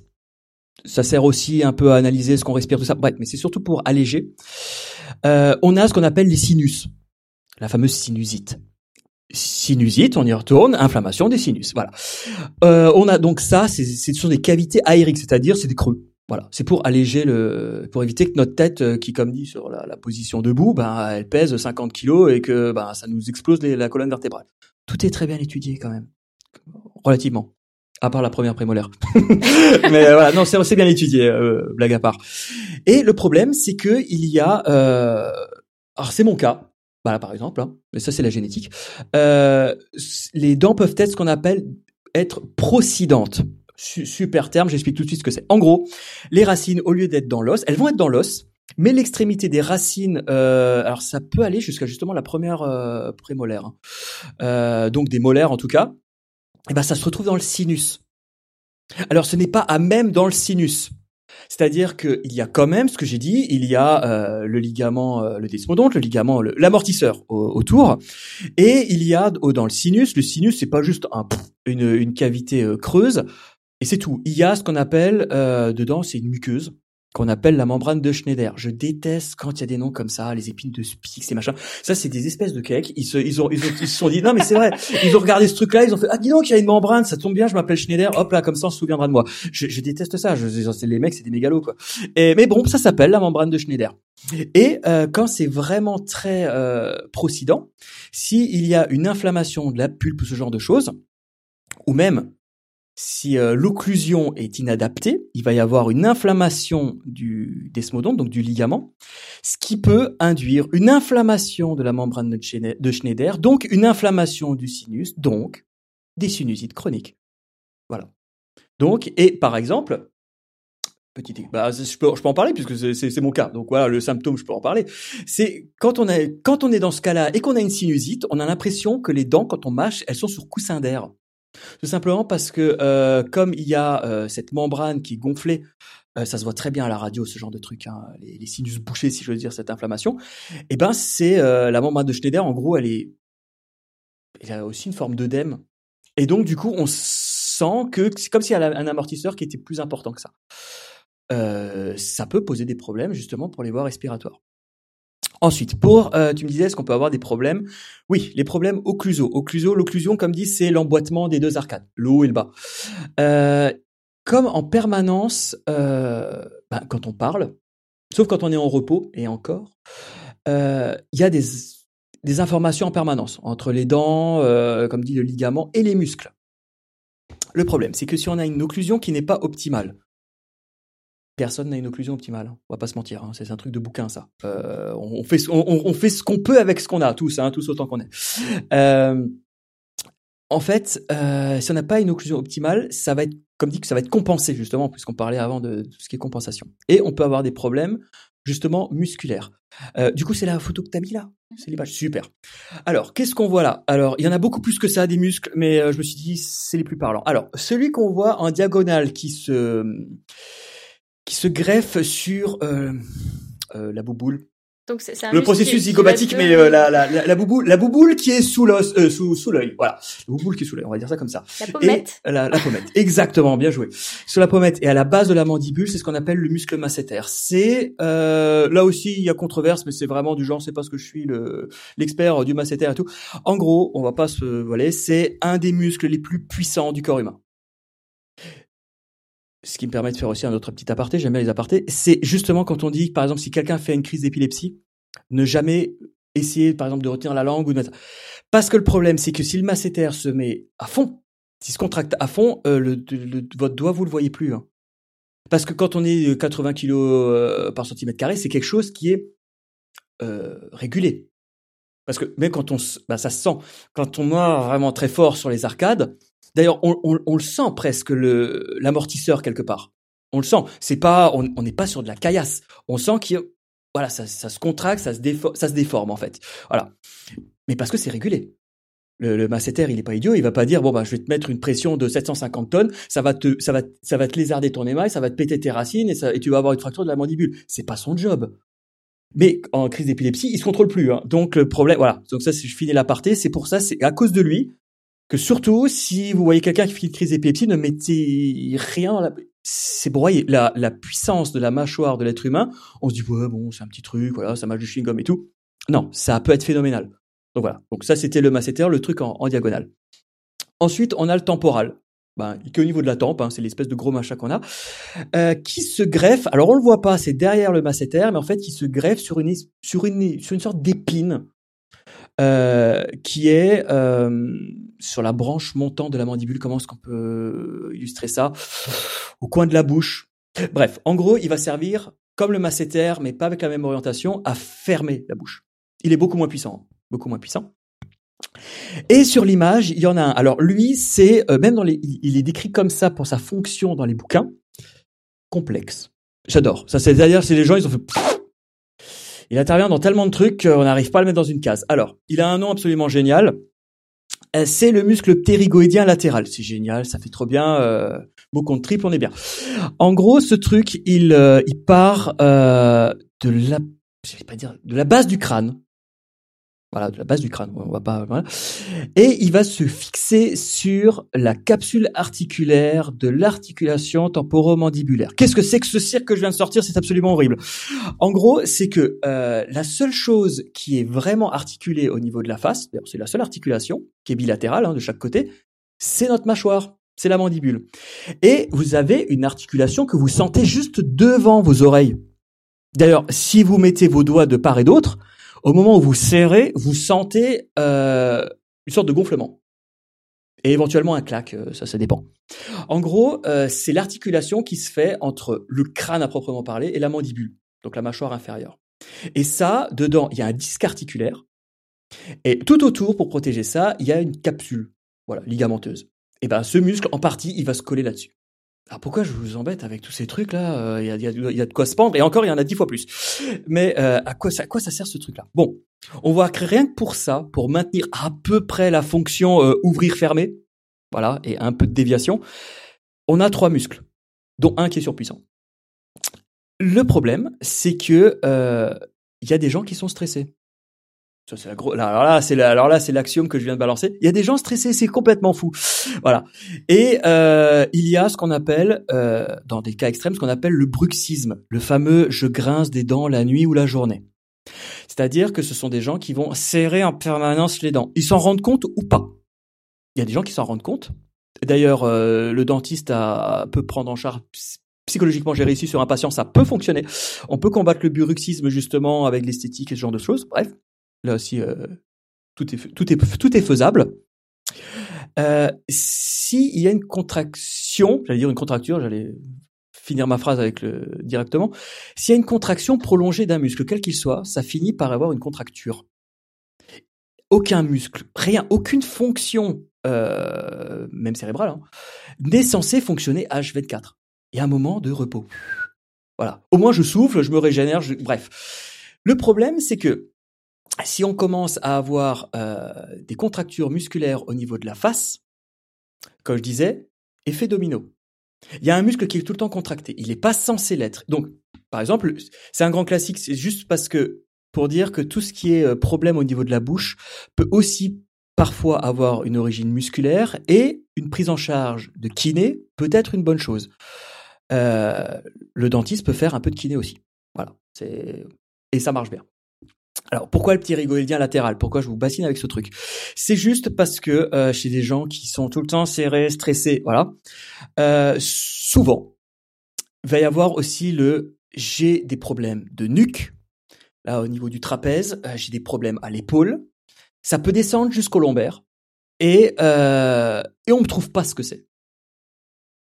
Et tu discutes, tu fais ouais d'accord, euh, mais par contre je vois je vois que vous avez quand même des dents qui sont vachement élimées d'une façon pas naturelle. Vous bruxez, vous vous dérapez, tout ça. Ah oui, je suis quelqu'un de stressé, euh, voilà. psychologie, voilà, on parlait psychologie. J'ai eu tel et tel trauma, tel et tel euh, événement indésirable dans ma vie, bim, depuis je suis stressé au boulot, voilà, grand classique. Hein. Voilà. Alors le truc, et en fait, le, le petit rigoïdien latéral, le petit bidule rouge qu'on voit là entre les, les, les, les deux gros monstres musculaires, ça, en fait, on peut le palper c'est quelque chose qui se passe à l'arrière. Alors là, bon, là, il faudra vraiment que je vous le montre en live, mais euh, en gros, c'est vraiment à l'arrière euh, de la dernière dent maxillaire, la dernière molaire. C'est euh, derrière une protubérance qu'on appelle la tubérosité maxillaire, et on le sent bien. C'est un, un muscle qui est qui est en, qui est relativement dur, et chez des gens où c'est contracté en permanence, c'est dur, mais c'est du béton. Alors que normalement, on peut quand même un peu le c'est quand même un petit peu dépressif. Quoi. Enfin, voilà, on peut, on peut faire quelque chose. Là, non, c'est en béton, c'est vraiment contracté en permanence.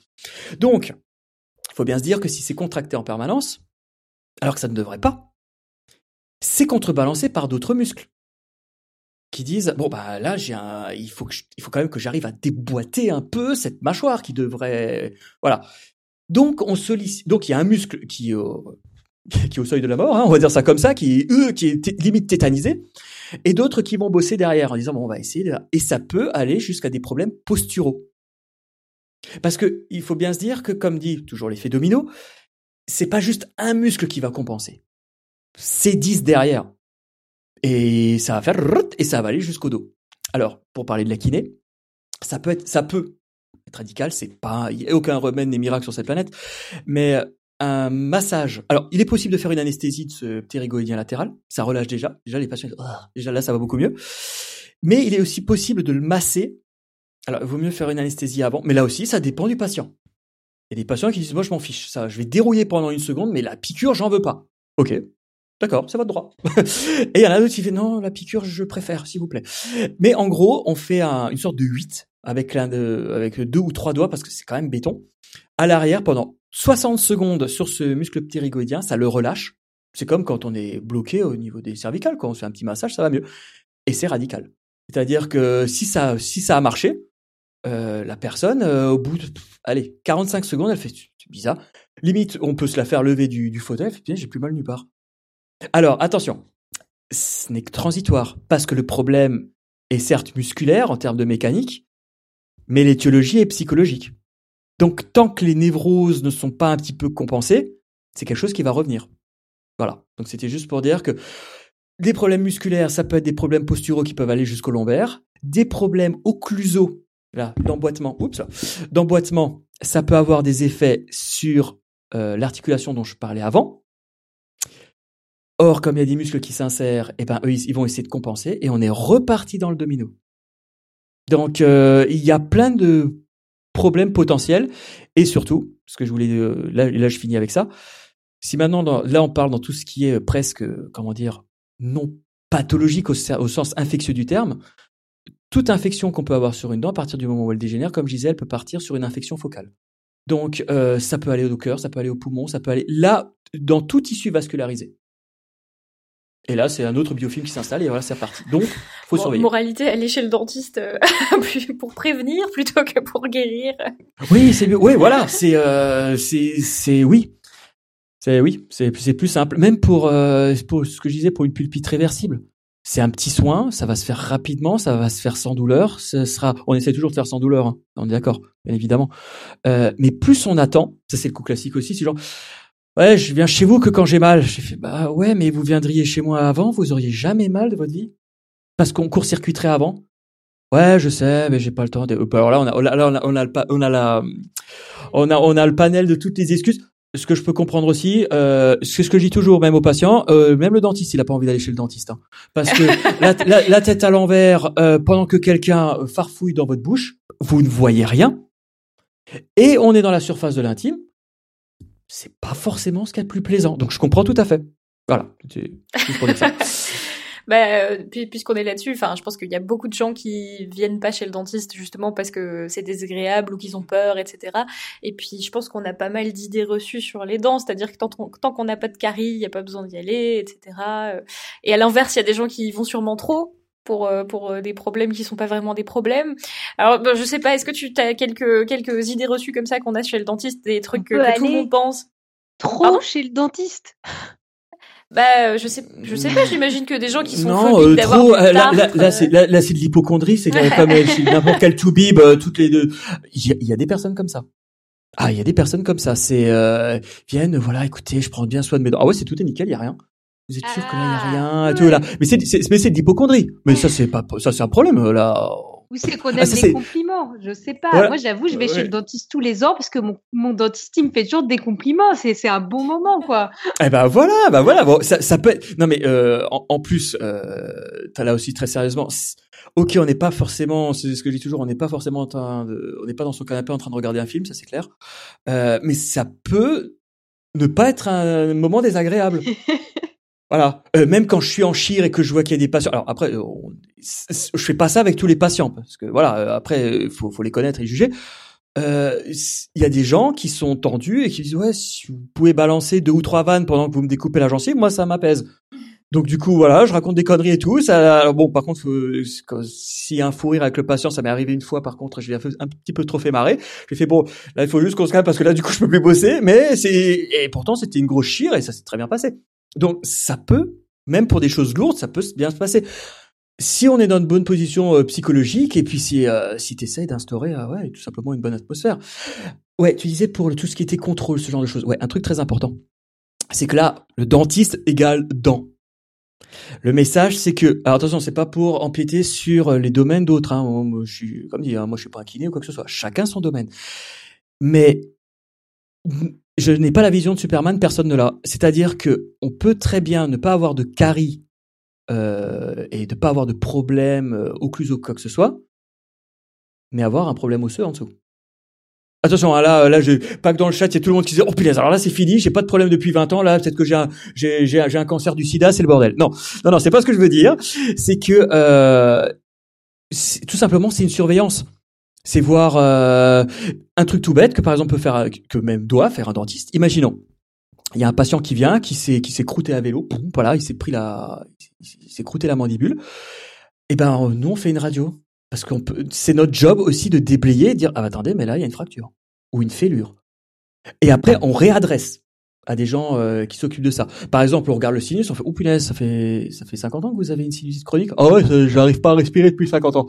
ah ben il faudrait peut-être consulter un un ORL. Ah, c'est quoi ça, ça Ça paraît débile, mais on peut avoir des conversations comme ça avec des patients. Et donc du coup, c'est aussi notre job euh, de réorienter en disant attendez, euh, là je détecte un truc. Voilà. Donc ça euh, après, c'est pas parce qu'il se passe rien qu'il y a forcément un problème. Non, s'il se passe rien, c'est aussi que statistiquement, il y a rien qui se passe. C'est bien. Voilà. Mais ça, faut, c'est un check. C'est un, un check-up. Tu regardes euh, s'il n'y a, a, pas de souci, tout simplement. Ok. Et euh, alors pour les côtés idées reçues, euh, de, trucs auxquels je pense là vite fait, est-ce que c'est grave ou est-ce que c'est normal d'avoir les dents qui jaunissent ou est-ce que dès qu'on a un problème, il faut absolument enlever les dents? Oui. Alors c'est effectivement. Alors en, en termes d'idées reçues, euh, le fameux truc, et on va retomber sur Tom Cruise, hein, Photoshopé machin. Idée reçue. Euh, oh c'est terrible, mes dents elles sont moches. Oh punaise, elles sont pas blanc carrelage. Qu'est-ce que c'est que ce truc euh, Oh la vache, à la limite elles vont tomber dans deux jours. Non. Alors, justement, on revient tout au début avec les fameux odontoblastes et leurs tentacules et qui sécrètent de la dentine en permanence. Pour, euh, on va dire couleur, hein, on va pas rentrer dans teinte, saturation, opacité, tout ça. ça, on s'en fiche. Couleur de la dent. Une dent, euh, en fait, la couleur de votre dent est due à la dentine et à la réfraction, pas la réflexion, la réfraction, c'est-à-dire la déformation de la lumière, très synthétique, hein, euh, de la lumière par votre émail. En gros, l'émail, il est translucide, mais il est ce qu'on appelle opalescent. En fait, si vous regardez un petit peu, euh, il est un peu bleuâtre comme ça mais il est translucide. Euh, pas transparent. Donc lui déjà, quand la, lumière passe à travers, elle est déformée. Ensuite, ça va taper sur la dentine qui, elle, sa teinte, sa couleur, varie selon les individus. Et ça, c'est pas une question d'âge. Euh, entre le jaune très clair et le orange. Ça, c'est génétique, c'est comme ça. Voilà. Et voilà. Donc déjà, là, on s'est en train de se dire, euh, mais, euh, si j'ai un truc qui n'a pas de couleur, c'est-à-dire qui est dans l'absolu hein, euh, transparent, il n'y a pas de couleur, et un truc jaune en dessous, bah les dents elles sont jaunes alors. Bah ouais. La teinte naturelle des dents, c'est jaune, c'est pas blanc. C'est pas le truc photoshopé Tom Cruise des magazines. Ça, c'est une connerie. Euh, la, dent est jaune de base. Alors, il y en a qui vont dire ouais, mais bon, euh, c'est dégueulasse. Mon voisin, euh, il a des dents qui sont là, je mets des guillemets qui sont plus blanches que les miennes. Comment ça se fait? Alors, plusieurs solutions. Euh, si ça se trouve, le voisin, il a 40 ans de plus que vous. Or, les odontoblastes, ils font bien leur job mais ils sont un peu bêtes de ce côté-là. C'est que ils vont sécréter de la dentine en permanence. En fait, pourquoi avant j'avais dit dentine secondaire, tertiaire Qu'est-ce que c'est que ce truc? En fait, ce qu'on appelle la dentine primaire, c'est le squelette de la dent quand elle va quand elle va sortir sur arcade. Parce qu'il faut de la dentine, on est d'accord, parce que sinon euh, on a juste notre petite coque d'émail d'un millimètre, ça vous fait pas la dent. Comme dit, les trois quarts c'est de la dentine. Ça c'est la dentine primaire. Une fois qu'elle est sur arcade, bien formée, tout ça, les odontoblastes, eux, c'est des bosseurs. Ils vont faire, bon, nous on continue, on y va, on y va, on y va, on y va, on produit de la dentine, de la dentine. Ce qu'on appelle de la dentine secondaire. Et pourquoi il y en a trois C'est si on a une carie, donc si on, a une attaque, qui se fait détecter par les tentacules des odontoblastes, font, eh, c'est bizarre là, qu'est-ce que c'est que ce truc là Normalement, il y a de l'émail au-dessus qui est censé être dur. Là, je me retrouve avec un truc mou. Et en plus, on est en train de me cracher du caca à la figure puisque c'est des bactéries qui sont en train de creuser. Là, c'est la panique et ça va synthétiser très vite de la dentine qu'on appelle tertiaire. C'est ce que je disais, c'est en panique, désorganisé. Tout ça pour dire qu'au fur et à mesure du temps, vos dents deviennent de plus en plus jaunes. Mais c'est pas anormal. C'est normal, c'est le fonctionnement normal des odontoblastes. C'est pour ça que quelqu'un qui a 15 ans, eh ben, il a des dents qui semblent plus blanches que quelqu'un qui en a 90. Parce que ça fonctionne euh, en permanence. Ensuite, pourquoi euh, on n'a pas tous les mêmes teintes dedans Parce que euh, les organisations des fameux cristaux d'hydroxyapatite, c'est aussi propre à chacun. Parce que lors du développement de la dent, il y a toute une structure de protéines qui se met en place, avec des protéines qui viennent, des protéines qui s'enlèvent et tout ça. Et la formation de l'émail n'est pas forcément identique d'un individu à l'autre. Le pourquoi? Tout simplement parce que euh, déjà, ça c'est vrai que j'en ai pas parlé. C'est que c'est bien gentil là, on se dit bon d'accord, la dentine elle peut se régénérer parce qu'on a les odontoblastes qui sont derrière et qui en plus en produisent à presque à vitam aeternam. L'émail c'est différent. L'émail, une fois qu'on l'a, on le garde toute la vie, c'est quelque chose qui ne peut pas être régénéré, tout simplement parce que en gros, il existe des cellules qu'on appelle des améloblastes et en gros qui synthétisent cet émail. Sauf que ces améloblastes, ben, rentre en apoptose, c'est-à-dire se suicide une fois que la dent est sur arcade. Donc c'est un tissu qui ne se renouvellera jamais. Et la formation des cristaux d'hydroxyapatite peut varier en fonction de l'alimentation avec plus ou moins de fluor. Voilà. Donc tout simplement que la lumière est euh, plus ou moins réfractée selon les gens. Donc voilà. Donc ça c'était pour la teinte. Et le truc aussi pour le fait, est-ce que c'est grave de perdre une dent ou pas? Comme je disais en préambule, la nature a horreur du vide, mais encore plus de l'inutile. Si tu as une dent qui vient à manquer, elle sera on essayera de compenser son absence par les autres. C'est-à-dire que celles qui étaient de part et d'autre de la dent vont se décaler pour essayer de combler le trou, et celle qui est au-dessus va ce qu'on dit, ce qu'on appelle égresser, c'est-à-dire va descendre pour là aussi combler le trou. Euh, c'est, on, va pas se le cacher, c'est vraiment la solution du pauvre. C'est un peu du travail de sagouin, mais euh, ça va essayer de combler le vide en en créant ailleurs. Donc c'est pas super. Ça c'est déjà pas c'est déjà pas terrible parce que du coup toute l'occlusion au fur et à mesure du temps va complètement partir à volo. Mais surtout et ça c'est le plus important et on ne le voit pas, c'est que comme je disais la, la nature a horreur de l'inutile. Euh, en l'occurrence, si on enlève une dent, l'os en dessous se dit bah je sers à rien. Moi mon job c'était de tenir une dent. Bah elle est plus là. Oh bah je me casse. Et en fait vous avez une résorption osseuse qui se fait. Et tout simplement, ça fait un trou dans le... Alors, on est d'accord, c'est pas toute la mâchoire qui va fondre, mais on va avoir un creux qui va se former là où il y avait la dent initialement. Donc voilà. Il y a juste Claire qui a une question pour toi. Ouais. Oui, je me démute, pardon. J'ai une question sur les, du coup, tout ce qui est procédé de blanchiment dentaire et, mmh. et tout ce qui est norme. Qu'est-ce que toi t'en penses? Parce que je sais qu'aux États-Unis, ils font des blanchiments à l'américaine qui sont avec des, des, concentrations bien plus importantes. Et en France, t'entends dire que c'est super mauvais pour les dents, qu'il faut absolument pas faire ça. Alors, euh, le, le, principe du blanchiment, c'est quel que soit le composé, parce que il y a des débats sur des trucs, oui, ça c'est cancérigène et tout. C'est la dose qui fait le poison de toute façon, quelle que soit la molécule. Mais bon, là, je, je sais pas, bien. mais là c'est Mais euh, en fait, tout est à base de peroxyde d'hydrogène, donc euh, de d'eau oxygénée. C'est ça en fait qui te blanchit les dents, c'est-à-dire que ça va te détruire toute la matière organique qui est concentrée dans l'émail et un petit peu sur la dentine. Et euh, tout simplement, effectivement, ils y vont comme des brutes aux, États-Unis. Le problème, c'est que derrière, ça peut te ça peut te produire des sensibilités, et ça peut te produire des sensibilités même à nos doses très faiblardes euh, en France, ou euh, pas dise de bêtises, je confonds toujours. Je crois que c'est 4 c'est 2 ou 4 Bref, c'est pas c'est une petite quantité mais pas totalement négligeable non plus où ce sont des gens sont ne peuvent même pas faire de blanchiment parce que rien qu'une nuit en ambulatoire avec le produit avec euh, le peroxyde d'hydrogène, c'est insupportable. Ils peuvent pas. C'est euh, c'est trop sensible. Donc c'est variable d'un individu à l'autre et il faut bien se dire qu'un blanchiment peut fonctionner très bien sur une dent et pas du tout sur une autre, même au sein d'un même patient. Donc euh, c'est quelque chose de très aléatoire. Et c'est quelque chose de totalement aléatoire. Euh, et en plus, quelque chose qu'il faut renouveler. Et on ne peut absolument pas dire, on, le tente, hein, c'est-à-dire si le patient il veut tenter, généralement ça fonctionne, mais il y a des dents chez qui il se passe rien du tout. Et on va se dire, mais c'est dû à quoi? Eh ben, on n'en sait rien. Il n'y a aucune étude qui est capable de dire, ah oui, ça marche pas parce que non, c'est en gros, c'est euh, essayer, ah, c'est empirique au dernier degré. C'est euh, on, on, on, on, a le matos, voilà. Et alors tu parlais des blanchiments et tout.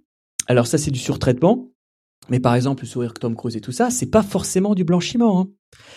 Le blanchiment c'est sur une dent naturelle. Euh, ce qu'on peut faire, ce que je fais pas, hein, mais ce qu'on peut faire, on, on s'emmerde pas. Hein. Euh, tu tailles la face vestibulaire, euh, la face vestibulaire, la, la face qu'on voit la face visible de la dent, on la taille, on colle une facette dessus. Hein. Ah c'est bon là, on l'a. Ah c'est ah c'est super, on a mutilé la dent alors qu'elle avait pas de problème, c'est génial. Ah non mais moi je euh, suis je suis ébahi par le summum d'ingéniosité de l'être humain dans des trucs qui servent à rien. euh, si, si, si, tu savais, euh, non non c'est très c'est très, très en vogue c'est très en vogue ça ce, ce genre de truc. C'est euh... du, du, coup quand les étrangers disent ah les français ils sont dégueulasses ils ont les dents jaunes on peut juste dire non mais nous on a des dents naturelles. Ouais voilà. Voilà on va on va se on va se raccrocher comme ça voilà c'est en fait c'est des, des, des, dents en contreplaqué c'est c'est dingue. Ben oui mais pour mais euh, personne n'a les dents de en blanc carrelage en teinte 1, c'est une teinte A1, c'est j'appelle ça ouais, ou même t'as du A0 même, c'est une immondice ce truc. Et t'as des patients qui te le demandent quoi. T'as des patients, t'es là, tu fais non mais euh, non c'est horrible, non mais même arrêtez de penser à Tom Cruise là. Ça brille dans le noir. Oui c'est ça, limite c'est fluo, enfin c'est c'est ouais ah ouais.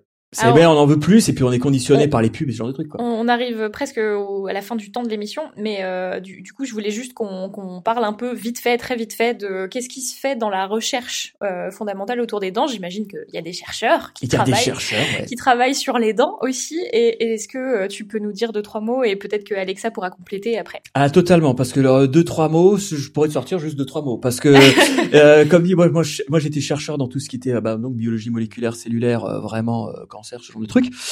Euh, là, je fais plus de recherche en fait. Euh, juste hashtag je raconte ma vie. Mais euh, là, je peux juste parler d'une d'une recherche euh, sur laquelle je donnais un coup de main. C'était pour tout ce qui était euh, recherche d'alternatives aux antibiotiques. Euh, là, en l'occurrence, c'est les peptides antimicrobiens sur, de, de, synthèse sur lesquels j'ai un petit peu bossé. Ça, ça alors ça, là, l'a dit comme ça, c'est du fondamental, fondamental. Euh, ça, c'est le genre de truc qui, in fine, on aimerait, enfin, on aimerait, ouais, ceux qui bossent dessus, quoi. Euh, on aimerait coller par exemple dans des gels pour tout ce qui est éviter les, les, les, inflammations autour des implants et ce genre de trucs. Bref, euh, faire de la prévention de ce côté-là et éviter de balancer systématiquement des antibiotiques parce que bon, l'antibiorésistance, tout le monde en a entendu parler. Donc ça, oui, ça pour y avoir bossé un petit peu dessus, je sais que ça existe. Euh, je sais qu'à Strasbourg, ça bosse un petit peu sur la régénération pulpaire. Alors attention, quand on dit régénération pulpaire, c'est pas du genre euh, il y a eu une carie, on a tout remis, on met une cellule souche de gens, ça vous recolonise tout. Hein. C'est euh, essayer de trouver des matériaux qui permettent de que la pulpe reste vivante. Voilà. Euh, ça, je sais que ça existe. Après, euh, tout ce qui est recherche, euh, là, c'est vraiment bio, on va dire ça comme ça. Après, ce qui est beaucoup plus développé, c'est tout ce qui est biomatériaux, parce que ça, c'est directement commerciable. Ah bah ouais. Euh, donc très ce qui est à la mode là, c'est du genre les, les, les implants. Donc c'est la racine artificielle qu'on peut mettre justement pour compenser la perte d'une dent. C'est fait en titane, euh, c'est très bien, bonne euh, bonne biocompatibilité, même si on peut avoir des, rejets, des rejets, ça reste une greffe entre guillemets dans l'absolu. Ce qui est très à la mode maintenant, c'est ouais, non mais là c'est du métal, les gens ils aiment pas le métal, c'est pas bio, c'est pas feng shui, c'est pas machin. Donc là ils ont développé les trucs en zircone, c'est une euh, c'est une sorte de céramique, pas in vitro céramique, c'est une céramique dense. Euh, le recul il y en a pas et là pour l'instant alors si ça se trouve, euh, avec un recul de 20, 30, 50 ans, ça va être, on va dire, mais c'était génial ce truc. Pour l'instant, tout ce que je peux dire, c'est que c'est du placebo. Je me trompe peut-être totalement, mais on n'a pas de recul là-dessus. Donc c'est à partir du moment où on peut commercialiser le truc que là, il y a de la recherche. Et après, il y a des recherches euh, sur tout ce qui est euh, matériaux justement de restauration du genre le fameux plombage qui est en fait un amalgame qui ne contient pas de plomb mais bon voilà c'est pour la teinte voilà qui quasiment qui a quasiment disparu euh, il y a tout ce qui est euh, composite, le fameux truc euh, qui a maintenant cette fameuse couleur des dents. En gros, c'est le plombage, ça n'a pas du tout la même texture. Hein. c'est le plombage joli. Voilà. Les patients ils me disent non mais vous faites plus le truc gris, hein, faites le truc blanc. Voilà, bah, le truc blanc c'est le composite. Après, on a tout ce qui est biocéramique justement pour éviter d'avoir à dévitaliser des dents. On a ce qu'on appelle des ciments verionomères pour tout ce qui est reminéralisation de l'émail. Là, c'est là ça y va. Parce que ça, c'est vraiment le cœur de métier, c'est du clinique pur et dur. Là, ça y va en recherche, mais ça, c'est du côté industriel. Comme dit, recherche fondamentale. Chimie des matériaux, quoi. Biomatériaux, ouais, tout à fait. Ça, c'est vraiment ce qu'il y a. Après, en biologie, je, peux, je pouvais juste te donner ces exemples-là, et encore, c'est parce que j'étais dans un des deux.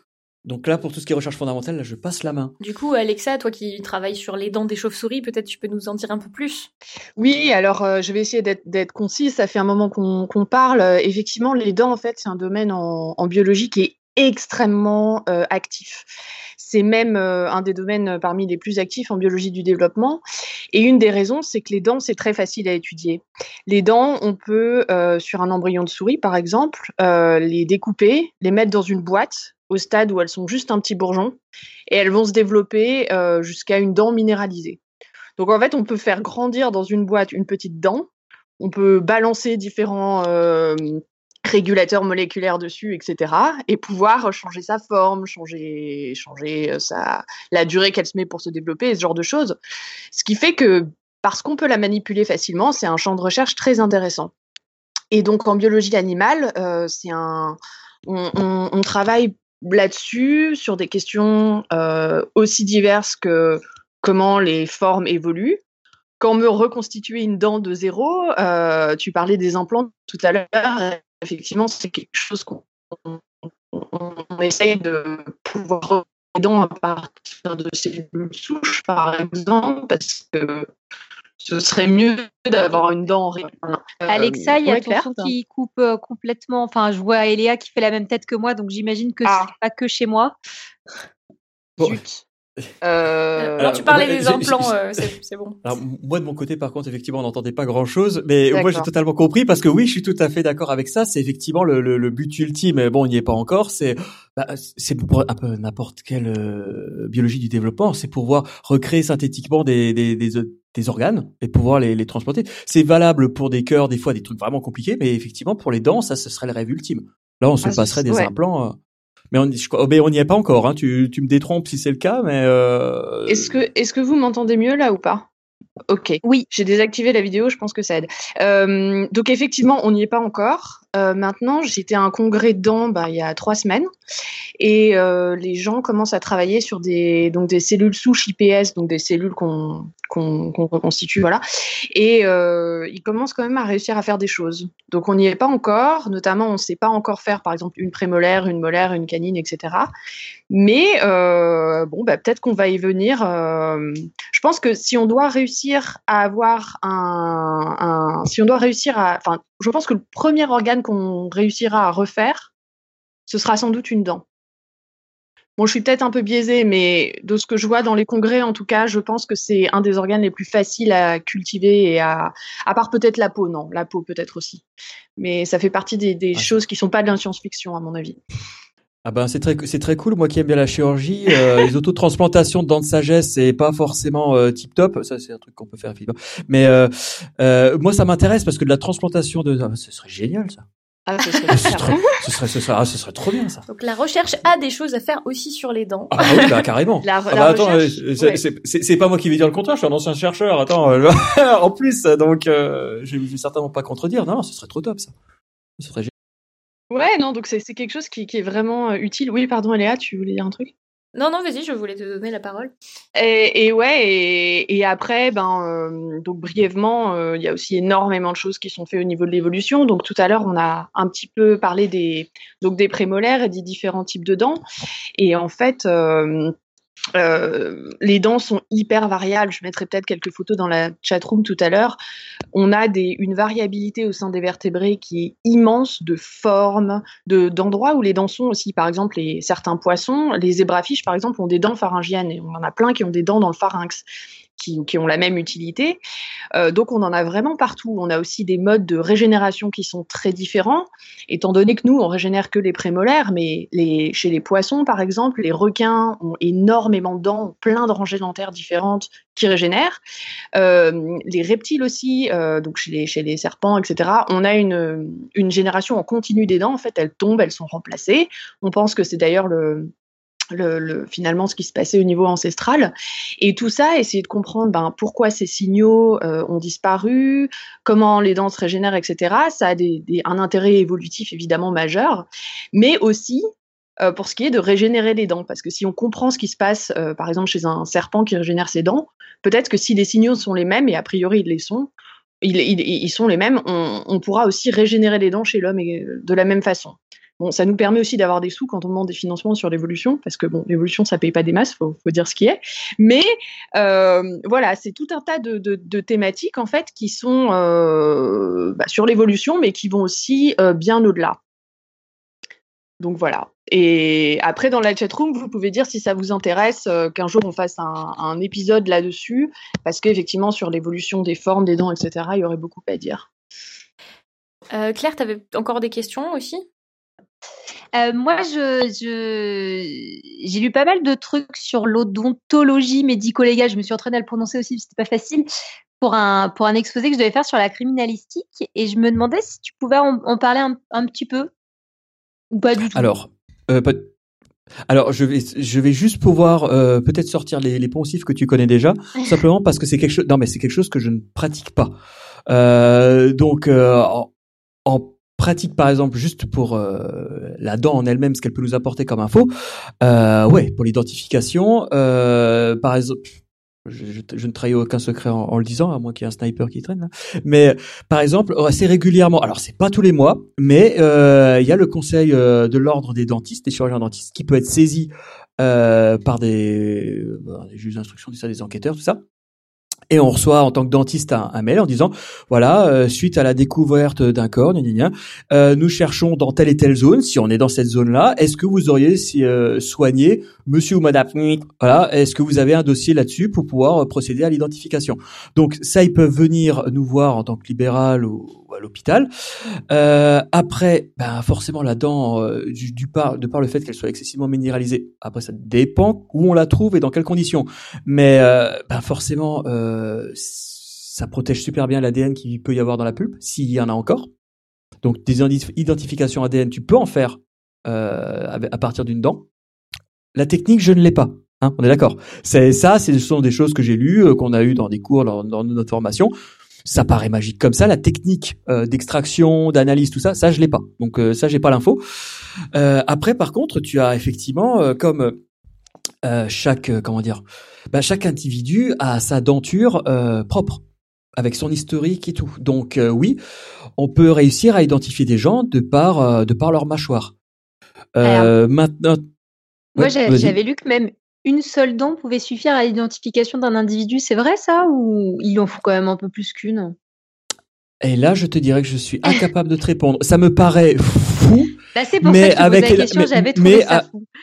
Euh, oui, parce que alors, je vais, si ça se trouve là, il y a, y a un médecin légiste qui va traîner. Il est peut-être en syncombe par terre avec ce que je suis en train de dire, en disant qu'il se documente un petit peu cet idiot avant de parler. Euh, mais ça me paraît effectivement fou. Euh, tout est possible. Je me dis que ça pourrait quand même être jouable. Là où ça peut être très très chaud, c'est que quand même, euh, par exemple pour euh, si on reste dans les gros clichés, hein, dans les gros clichés, on pourrait potentiellement, par exemple, je retombe sur les canines parce que effectivement c'est ça, euh, identifier le sexe à partir des canines. Parce qu'effectivement, euh, ben, entre un homme et une femme, euh, la, canine peut être potentiellement plus réduite. C'est pour ça que je dis qu'on reste dans le cliché. Mais il y a des hommes qui ont des dents qui sont plus petites que des dents de femmes. Après, tu as, tu as l'origine ethnique qui change. Hein. Ah, l'origine ethnique, euh, c'est flagrant. Hein. C'est c'est ça, ça va faire rire tout le monde ce que je vais dire, mais je le pense sincèrement pour en avoir vu plein. Euh, les tout, tout ce qui est euh, origine africaine et tout, ce sont des dents magnifiques. Ce sont des dents magnifiques, c'est-à-dire tu as as des racines surpuissantes, ultra résistantes, elles sont sublimes. C'est voilà.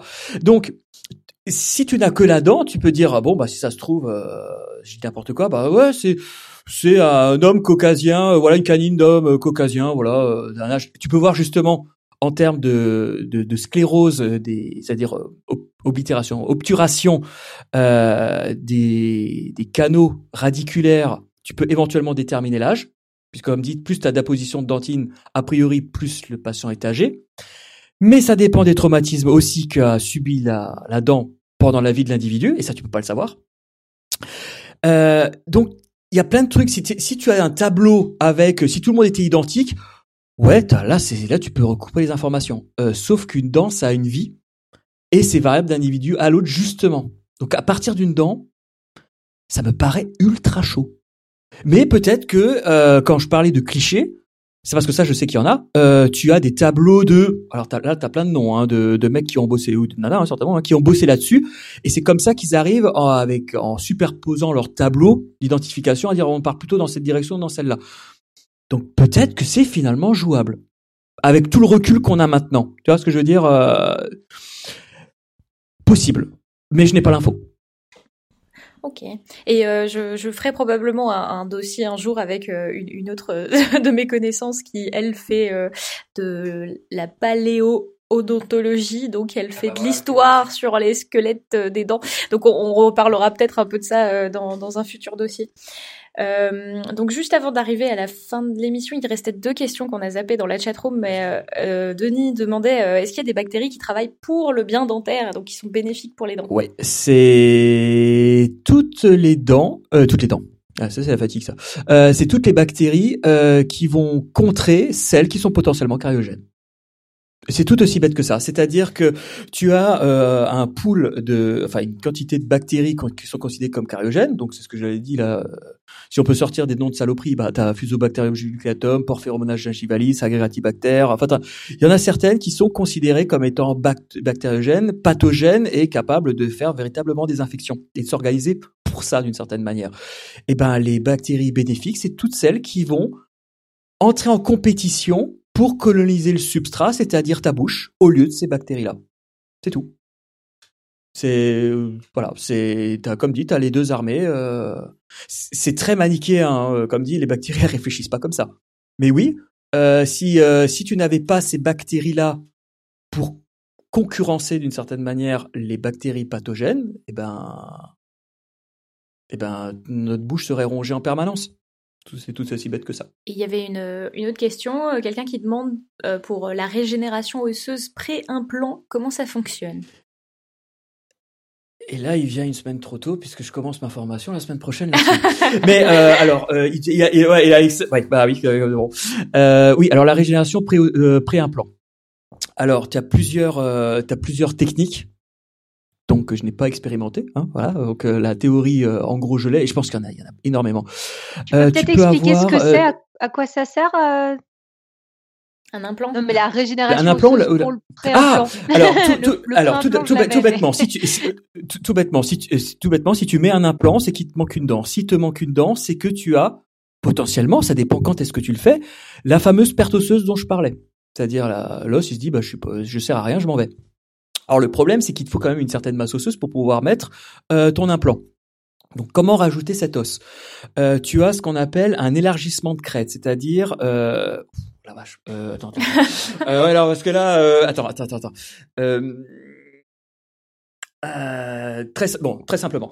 Euh, à, l'endroit où tu as ton creux, euh, bon, ben, bien, évidemment, tu, tu fais un lambeau. Enfin, tu, tu, tu dégages ta gencive, hein, donc tu fais une incision, tu la pousses parce qu'il faut que tu arrives à l'os. Tu vas ouvrir euh, tu vas ouvrir l'os, voilà, on va dire ça comme ça. Euh, bon, c'est pas un millefeuille, hein, mais euh, voilà, tu, tu, tu, tu l'écartes un petit peu. Et euh, il existe justement des biomatériaux. Voilà, ça, par contre, ça, euh, ça c'est très très développé. Ce qu'on appelle euh, du, ah, ça c'est c'est le nom, hein, c'est du bio-os. Voilà, on peut pas trouver plus débile comme nom, hein, mais ça porte son nom. Euh, c'est en fait c'est c'est une sorte de de de, de pâte granuleuse qui mime l'os en fait. Et tu vas mettre ça dans le trou vraiment hein, très succinctement. Euh, pour éviter que tu aies un envahissement gingival, tu peux mettre une membrane, euh, soit qui peut qui peut disparaître d'elle-même ou pas, ou tu n'en mets pas selon le type de gencive. Bref, voilà. Mais en gros, le principe c'est ça. C'est-à-dire que tout simplement, tu vas venir avec des de l'os en poudre artificielle. C'est vraiment pas glamour ce que je sors, hein. mais de l'os en poudre artificielle, et tu vas combler le trou avec ça. Et tu attends, euh, tu attends euh, quelques mois entre 4 et 6 pour que ça puisse euh, ben, se compacter et surtout se vasculariser. Parce qu'un truc très important, c'est qu'on a l'impression, on peut avoir l'impression que l'os, euh, c'est juste un, là aussi, un morceau de caillou, hein, c'est minéralisé. Non, non, c'est très très vascularisé. Moins la mandibule et c'est très embêtant pour tout ce qui est chire et voilà, ça c'est un autre, ça c'est un autre problème. Euh, mais il faut que ça saigne en fait ton os pour pouvoir que ton bio-os se mélange au sang et que tu aies une revascularisation de cet os, os artificiel. Voilà, c'est ça en fait euh, très succinctement euh, ta régénération euh, pré-implant, c'est-à-dire en gros tu recrées de l'os pour pouvoir reposer ton implant dessus. Il y a HK dans la chatroom qui fait remarquer qu'il y a des pertes osseuses qui sont liées à des médicaments et du coup les dents tiennent déjà juste avec la gencive. ouais, alors oui, oui, oui. Est-ce que par hasard ça vis-à-vis de l'ostéoporose, quelque chose comme ça? Non, je sais pas. bon bref, mais oui, alors dans l'absolu, euh, une dent. Alors ça aussi, hein, c'est on généralise énormément. Hein, ça dépend de plein de facteurs, mastication, alimentation, bref, plein de trucs. Mais euh, une dent peut tenir avec juste un millimètre d'os. C'est-à-dire, ça tient sur rien. T'as l'impression que ça tient en l'air. Non, non, non, ça. T'as encore un tout petit peu de ligament, euh, c'est quand même du collagène, c'est quand même costaud, hein, c'est pas de type 1 en l'occurrence, mais euh, c'est quand même relativement costaud, euh, et avec un millimètre, effectivement. Donc ça peut tenir, et mais ce n'est, comment dire, quand on a l'impression que c'est la gencive, la gencive, elle, c'est une mauvaise herbe en termes de prolifération. C'est-à-dire que la gencive, si tu lui laisses de l'espace, c'est pas une bactérie mais presque. C'est-à-dire elle va dire oh bah tiens je peux aller là, et elle va t'envahir le truc. Donc tu as l'impression que ça tient dans la gencive. Certes, la gencive, elle va un petit peu se coller, mais c'est pas elle qui va faire tenir le truc. C'est ton le restant de ligament dans ton restant d'os d'une certaine manière. Mmh. Ok. Mais c'est vrai que ça peut tenir sur rien. Il y a des trucs, euh, très honnêtement, euh, moi j'en découvre tous les jours. C'est, il y a des dents, c'est miraculeux.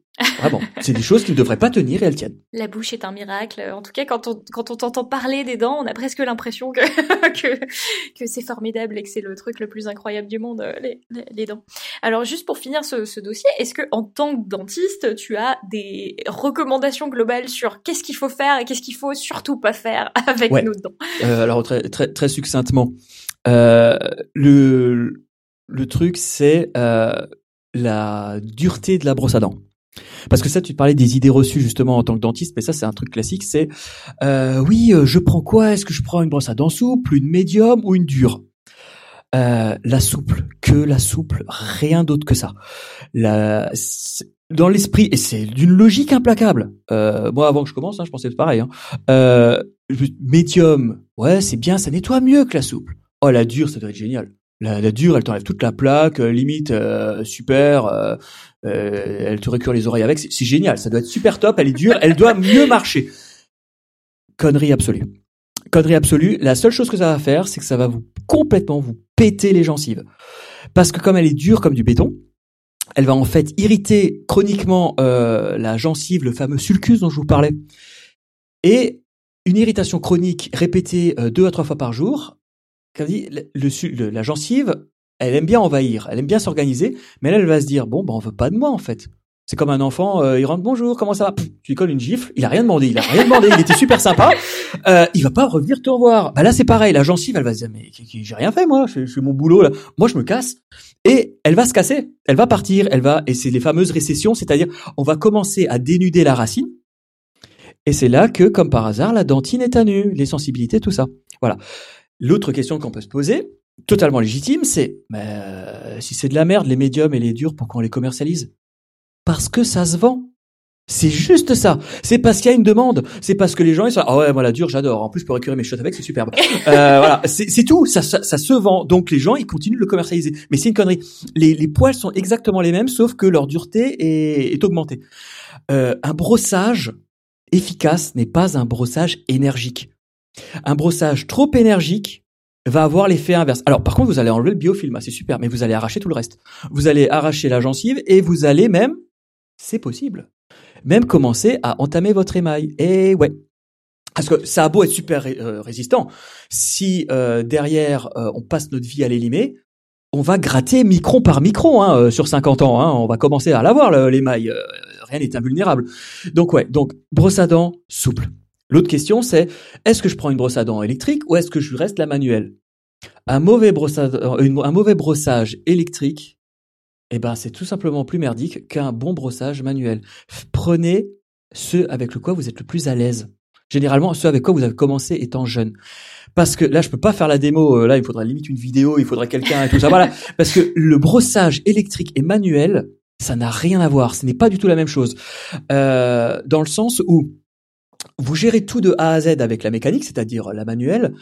Avec l'électrique, c'est elle qui fait les 9 dixièmes du boulot. Alors attention, hein, euh, là, on est en train de se dire, tiens, c'est un brossage de feignant, c'est cool, je fais juste ça, on est tranquille. Non, eh, ça ne fait pas tout et il faut laisser, faut placer la brosse à dents euh, électrique de telle façon à ce qu'elle fasse correctement son job. Et surtout, il faut rester passif.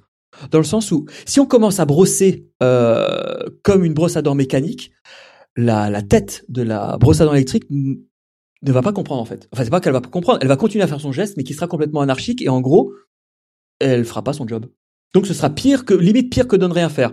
Donc euh, prenez ce qui vous arrange le plus. Éventuellement, ça, c'est l'instant promo là.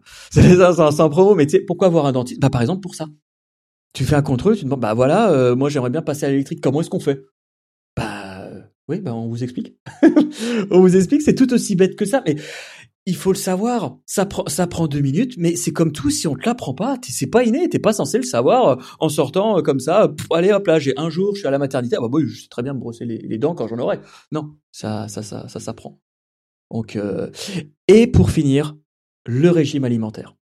Ça aussi, c'est un grand classique. C'est qu'est-ce que je peux manger qui est bien pour mes dents? C'est une balance il y aura des aspects positifs et des aspects négatifs dans n'importe quel aliment. C'est-à-dire que le coup classique, c'est eh, eh, manger des pommes. On parlait euh, pauvre Chirac, hein, voilà. Ah là, manger, manger des pommes. Non, mais ça m'a fait penser. C'est la fatigue aussi. J'ai des flashs là, genre des genre de trucs. Voilà. Par exemple, la pomme, c'est super. Ça va avoir un effet abrasif. Ça va pouvoir te nettoyer les dents, certes. Sauf que ça t'apporte du sucre. Ah super. Si t'as un biofilm qui est bien actif, eh ben il va te ronger ta dent. Voilà. Un truc qui est génial pour rétablir ton pH à la fin de ton repas, c'est le fromage. Sauf que les fromages, il y en a certains qui te oh, Mais t'es parfait en fait. Il y a eu un message de l'univers sur Podcast Science en 10 saisons. Après le repas, manger du fromage. Ah, oui, alors mais il vient de dire que ça colle aux dents. Ça colle aux dents. ce que je veux dire pas là, c'est que pareil, c'est une question d'équilibre. Le, les, pires choses en termes d'aliments, c'est euh, tout ce qui est acide de façon répétée. Parce que en fait, par exemple, du citron, vous pouvez manger du citron, hein, c'est pas, pas le problème. Mais euh, boire des litres de citron par jour le, ou des choses comme du coca, du soda, ça c'est des choses qui sont acides. C'est comme si vous déversiez, euh, instant poésie, des litres et des litres de caca de bactéries cariogènes. Vous allez ronger votre émail et votre dentine, tout simplement. Et, euh, et pour éviter ce genre de truc, en fait, il faut attendre avant de. Parce qu'il y en a qui vont prendre ça, qui vont tout de suite se brosser les dents. Ça pourrait être un bon réflexe, sauf que le problème, c'est que là, le pH n'est pas rééquilibré et que la, salive n'a pas fait son job. Donc, attendez une demi-heure que ça se soit stabilisé. Par exemple, après avoir bu du coca, voilà, vous attendez une demi-heure. Le pH s'est restabilisé, ça s'est un peu reminéralisé. Et là, vous pouvez vous brosser les dents parce que le problème, c'est que si vous vous brossez les dents instantanément après, eh ben vous aurez un effet inverse. Comme euh, ça aura un peu dissous votre dent, d'une certaine manière, vous allez la poncer et vous allez enlever un petit peu de votre dent. Voilà, c'est des conseils que je peux vous donner comme ça à l'oral. Euh, c'est une question de mesure. Alimentation équilibrée, une bonne hygiène bucco-dentaire et ça passe. Il y a pas, il a pas pas se prendre la tête. Voilà, je pense que ce dossier ne peut pas être plus parfait vu qu'on finit sur du caca de bactéries et, le... bref tout ce qu'il faut pour plaire à Claire. Euh, du coup, du coup, Claire, euh, je te laisse enchaîner parce qu'il y a que toi qui peux enchaîner après ça. Oui, puis on, va on va rester dans, dans les choses euh, glamour et, et, tout ça puisqu'on va faire le pitch de la semaine prochaine. Et la semaine prochaine, Podcast Science continue sa saison 10 avec un dossier de notre merveilleux topo. Ne vous êtes-vous jamais demandé comment souffle, expire, inspire et allaitent nos braves petites bestioles à six pattes Sont-elles munies de minuscules poumons? Où se cachent leurs narines Peuvent-elles respirer sous l'eau? Toutes les réponses à ces intrigantes questions trouveront réponse dans le deuxième dossier de topo dédié aux insectes et dont le titre sera Traché n'est pas joué. Oh Il y aura du niveau. il, a fait fort hein, sur ce coup-là. Je te laisse la parole pour la citation. Ouais, euh, Christian, tu, tu as ramené une citation. Donc ouais, la super citation que tu m'as demandé il y a 48 heures et que j'ai trouvé. Euh, en fait, elle m'a juste fait rigoler bah, vis-à-vis de mon boulot. Alors, je peux pas dire de qui c'est. Hein. Merci Google. C'est un proverbe géorgien de 1956. je sais pas comment ils ont daté ce truc-là, mais ce que j'aime bien, c'est tous ceux qui montrent leurs dents ne mordent pas. Voilà, et c'est très bien pour mon métier parce que si c'était le cas, ça ferait longtemps que je n'aurais plus de main. Allez, voilà. Je te laisse faire le quiz. Eh bien oui, euh, donc on vous rappelle, chers auditeurs et auditrices, que euh, chaque euh, chaque, chaque, pas chaque mois, un peu plus de chaque mois, on vous pose une question à laquelle vous pouvez nous répondre. la question du moment, elle est cruciale, c'est mettre l'huile dans dans l'eau des pâtes, est-ce que ça les empêche de coller? Est-ce une info ou une intox? Vous pouvez nous envoyer votre avis sur euh, podcastscience@gmail.com ou sur les réseaux sociaux pour nous aider à y répondre dans la prochaine émission Roue libre. Voilà. Moi, je propose que le prochain quiz, c'est euh, les brosses à dents électriques, c'est mieux que les brosses à dents manuelles. Comme ça, on vérifiera si les gens ont bien écouté. Et d'ailleurs, est-ce que notre invité de ce soir, il a un avis, sur, la, le quiz sur les pâtes? Sur les quoi? Sur, un sur les pâtes? Est-ce que l'eau de, l'huile dans l'eau des pâtes, ça les empêche de coller? Ton avis sur la question? Hmm, Je crois que j'avais expérimenté une fois, et je crois qu'un petit peu, mais après ça, ça donne un petit goût huileux que j'ai pas trop aimé, mais avec une goutte. Euh, D'accord. Ouais, je sais. Non. Moi, je mets pas, d'huile dedans. Je, euh. suis très euh, dans tout ce qui est gras et tout. J'essaie, d'éviter. Je suis pas fan. Donc. Très bien. Non, sur les touilles bien, normalement, elles accrochent pas. Hein, les pâtes. Donc voilà, faut juste rester à côté, quoi. C'est ce que nous verrons dans une prochaine émission de la saison plus de podcast. Sur les pattes, Ça n'avait rien à voir avec les insectes, on est d'accord. Hein. Ah non. non, rien à voir. Enfin, les pattes aux insectes, ça se fait aussi, mais bon, c'est encore autre chose. Ouais, non, mais. avec ou sans huile? Juste, avec, juste avec six pattes. Hein. Oui. On va conclure. Où elle est bonne. C'est fini pour notre émission de ce soir. Il est l'heure d'aller se brosser les dents avec euh, brosse à dents électrique ou manuelle. C'est vous qui choisissez et demandez conseil à votre dentiste. Un immense merci à notre invité. Merci d'être venu, Christian. C'était hyper intéressant. Bah, de rien, c'était un plaisir. Perso, j'envisage plus mon, mon rendez-vous chez le dentiste qui va venir par une heureuse coïncidence dans quelques jours de la même façon. Et ce soir, pour rester dans le thème, je me permets de changer un tout petit peu notre routine de conclusion. Donc, comme toujours, on se retrouve la semaine prochaine. Comme d'habitude, que d'ici là, servir la science soit votre joie. Mais rajoutons que d'ici là et tout le temps, croquez aussi la science et la vie à pleines dents.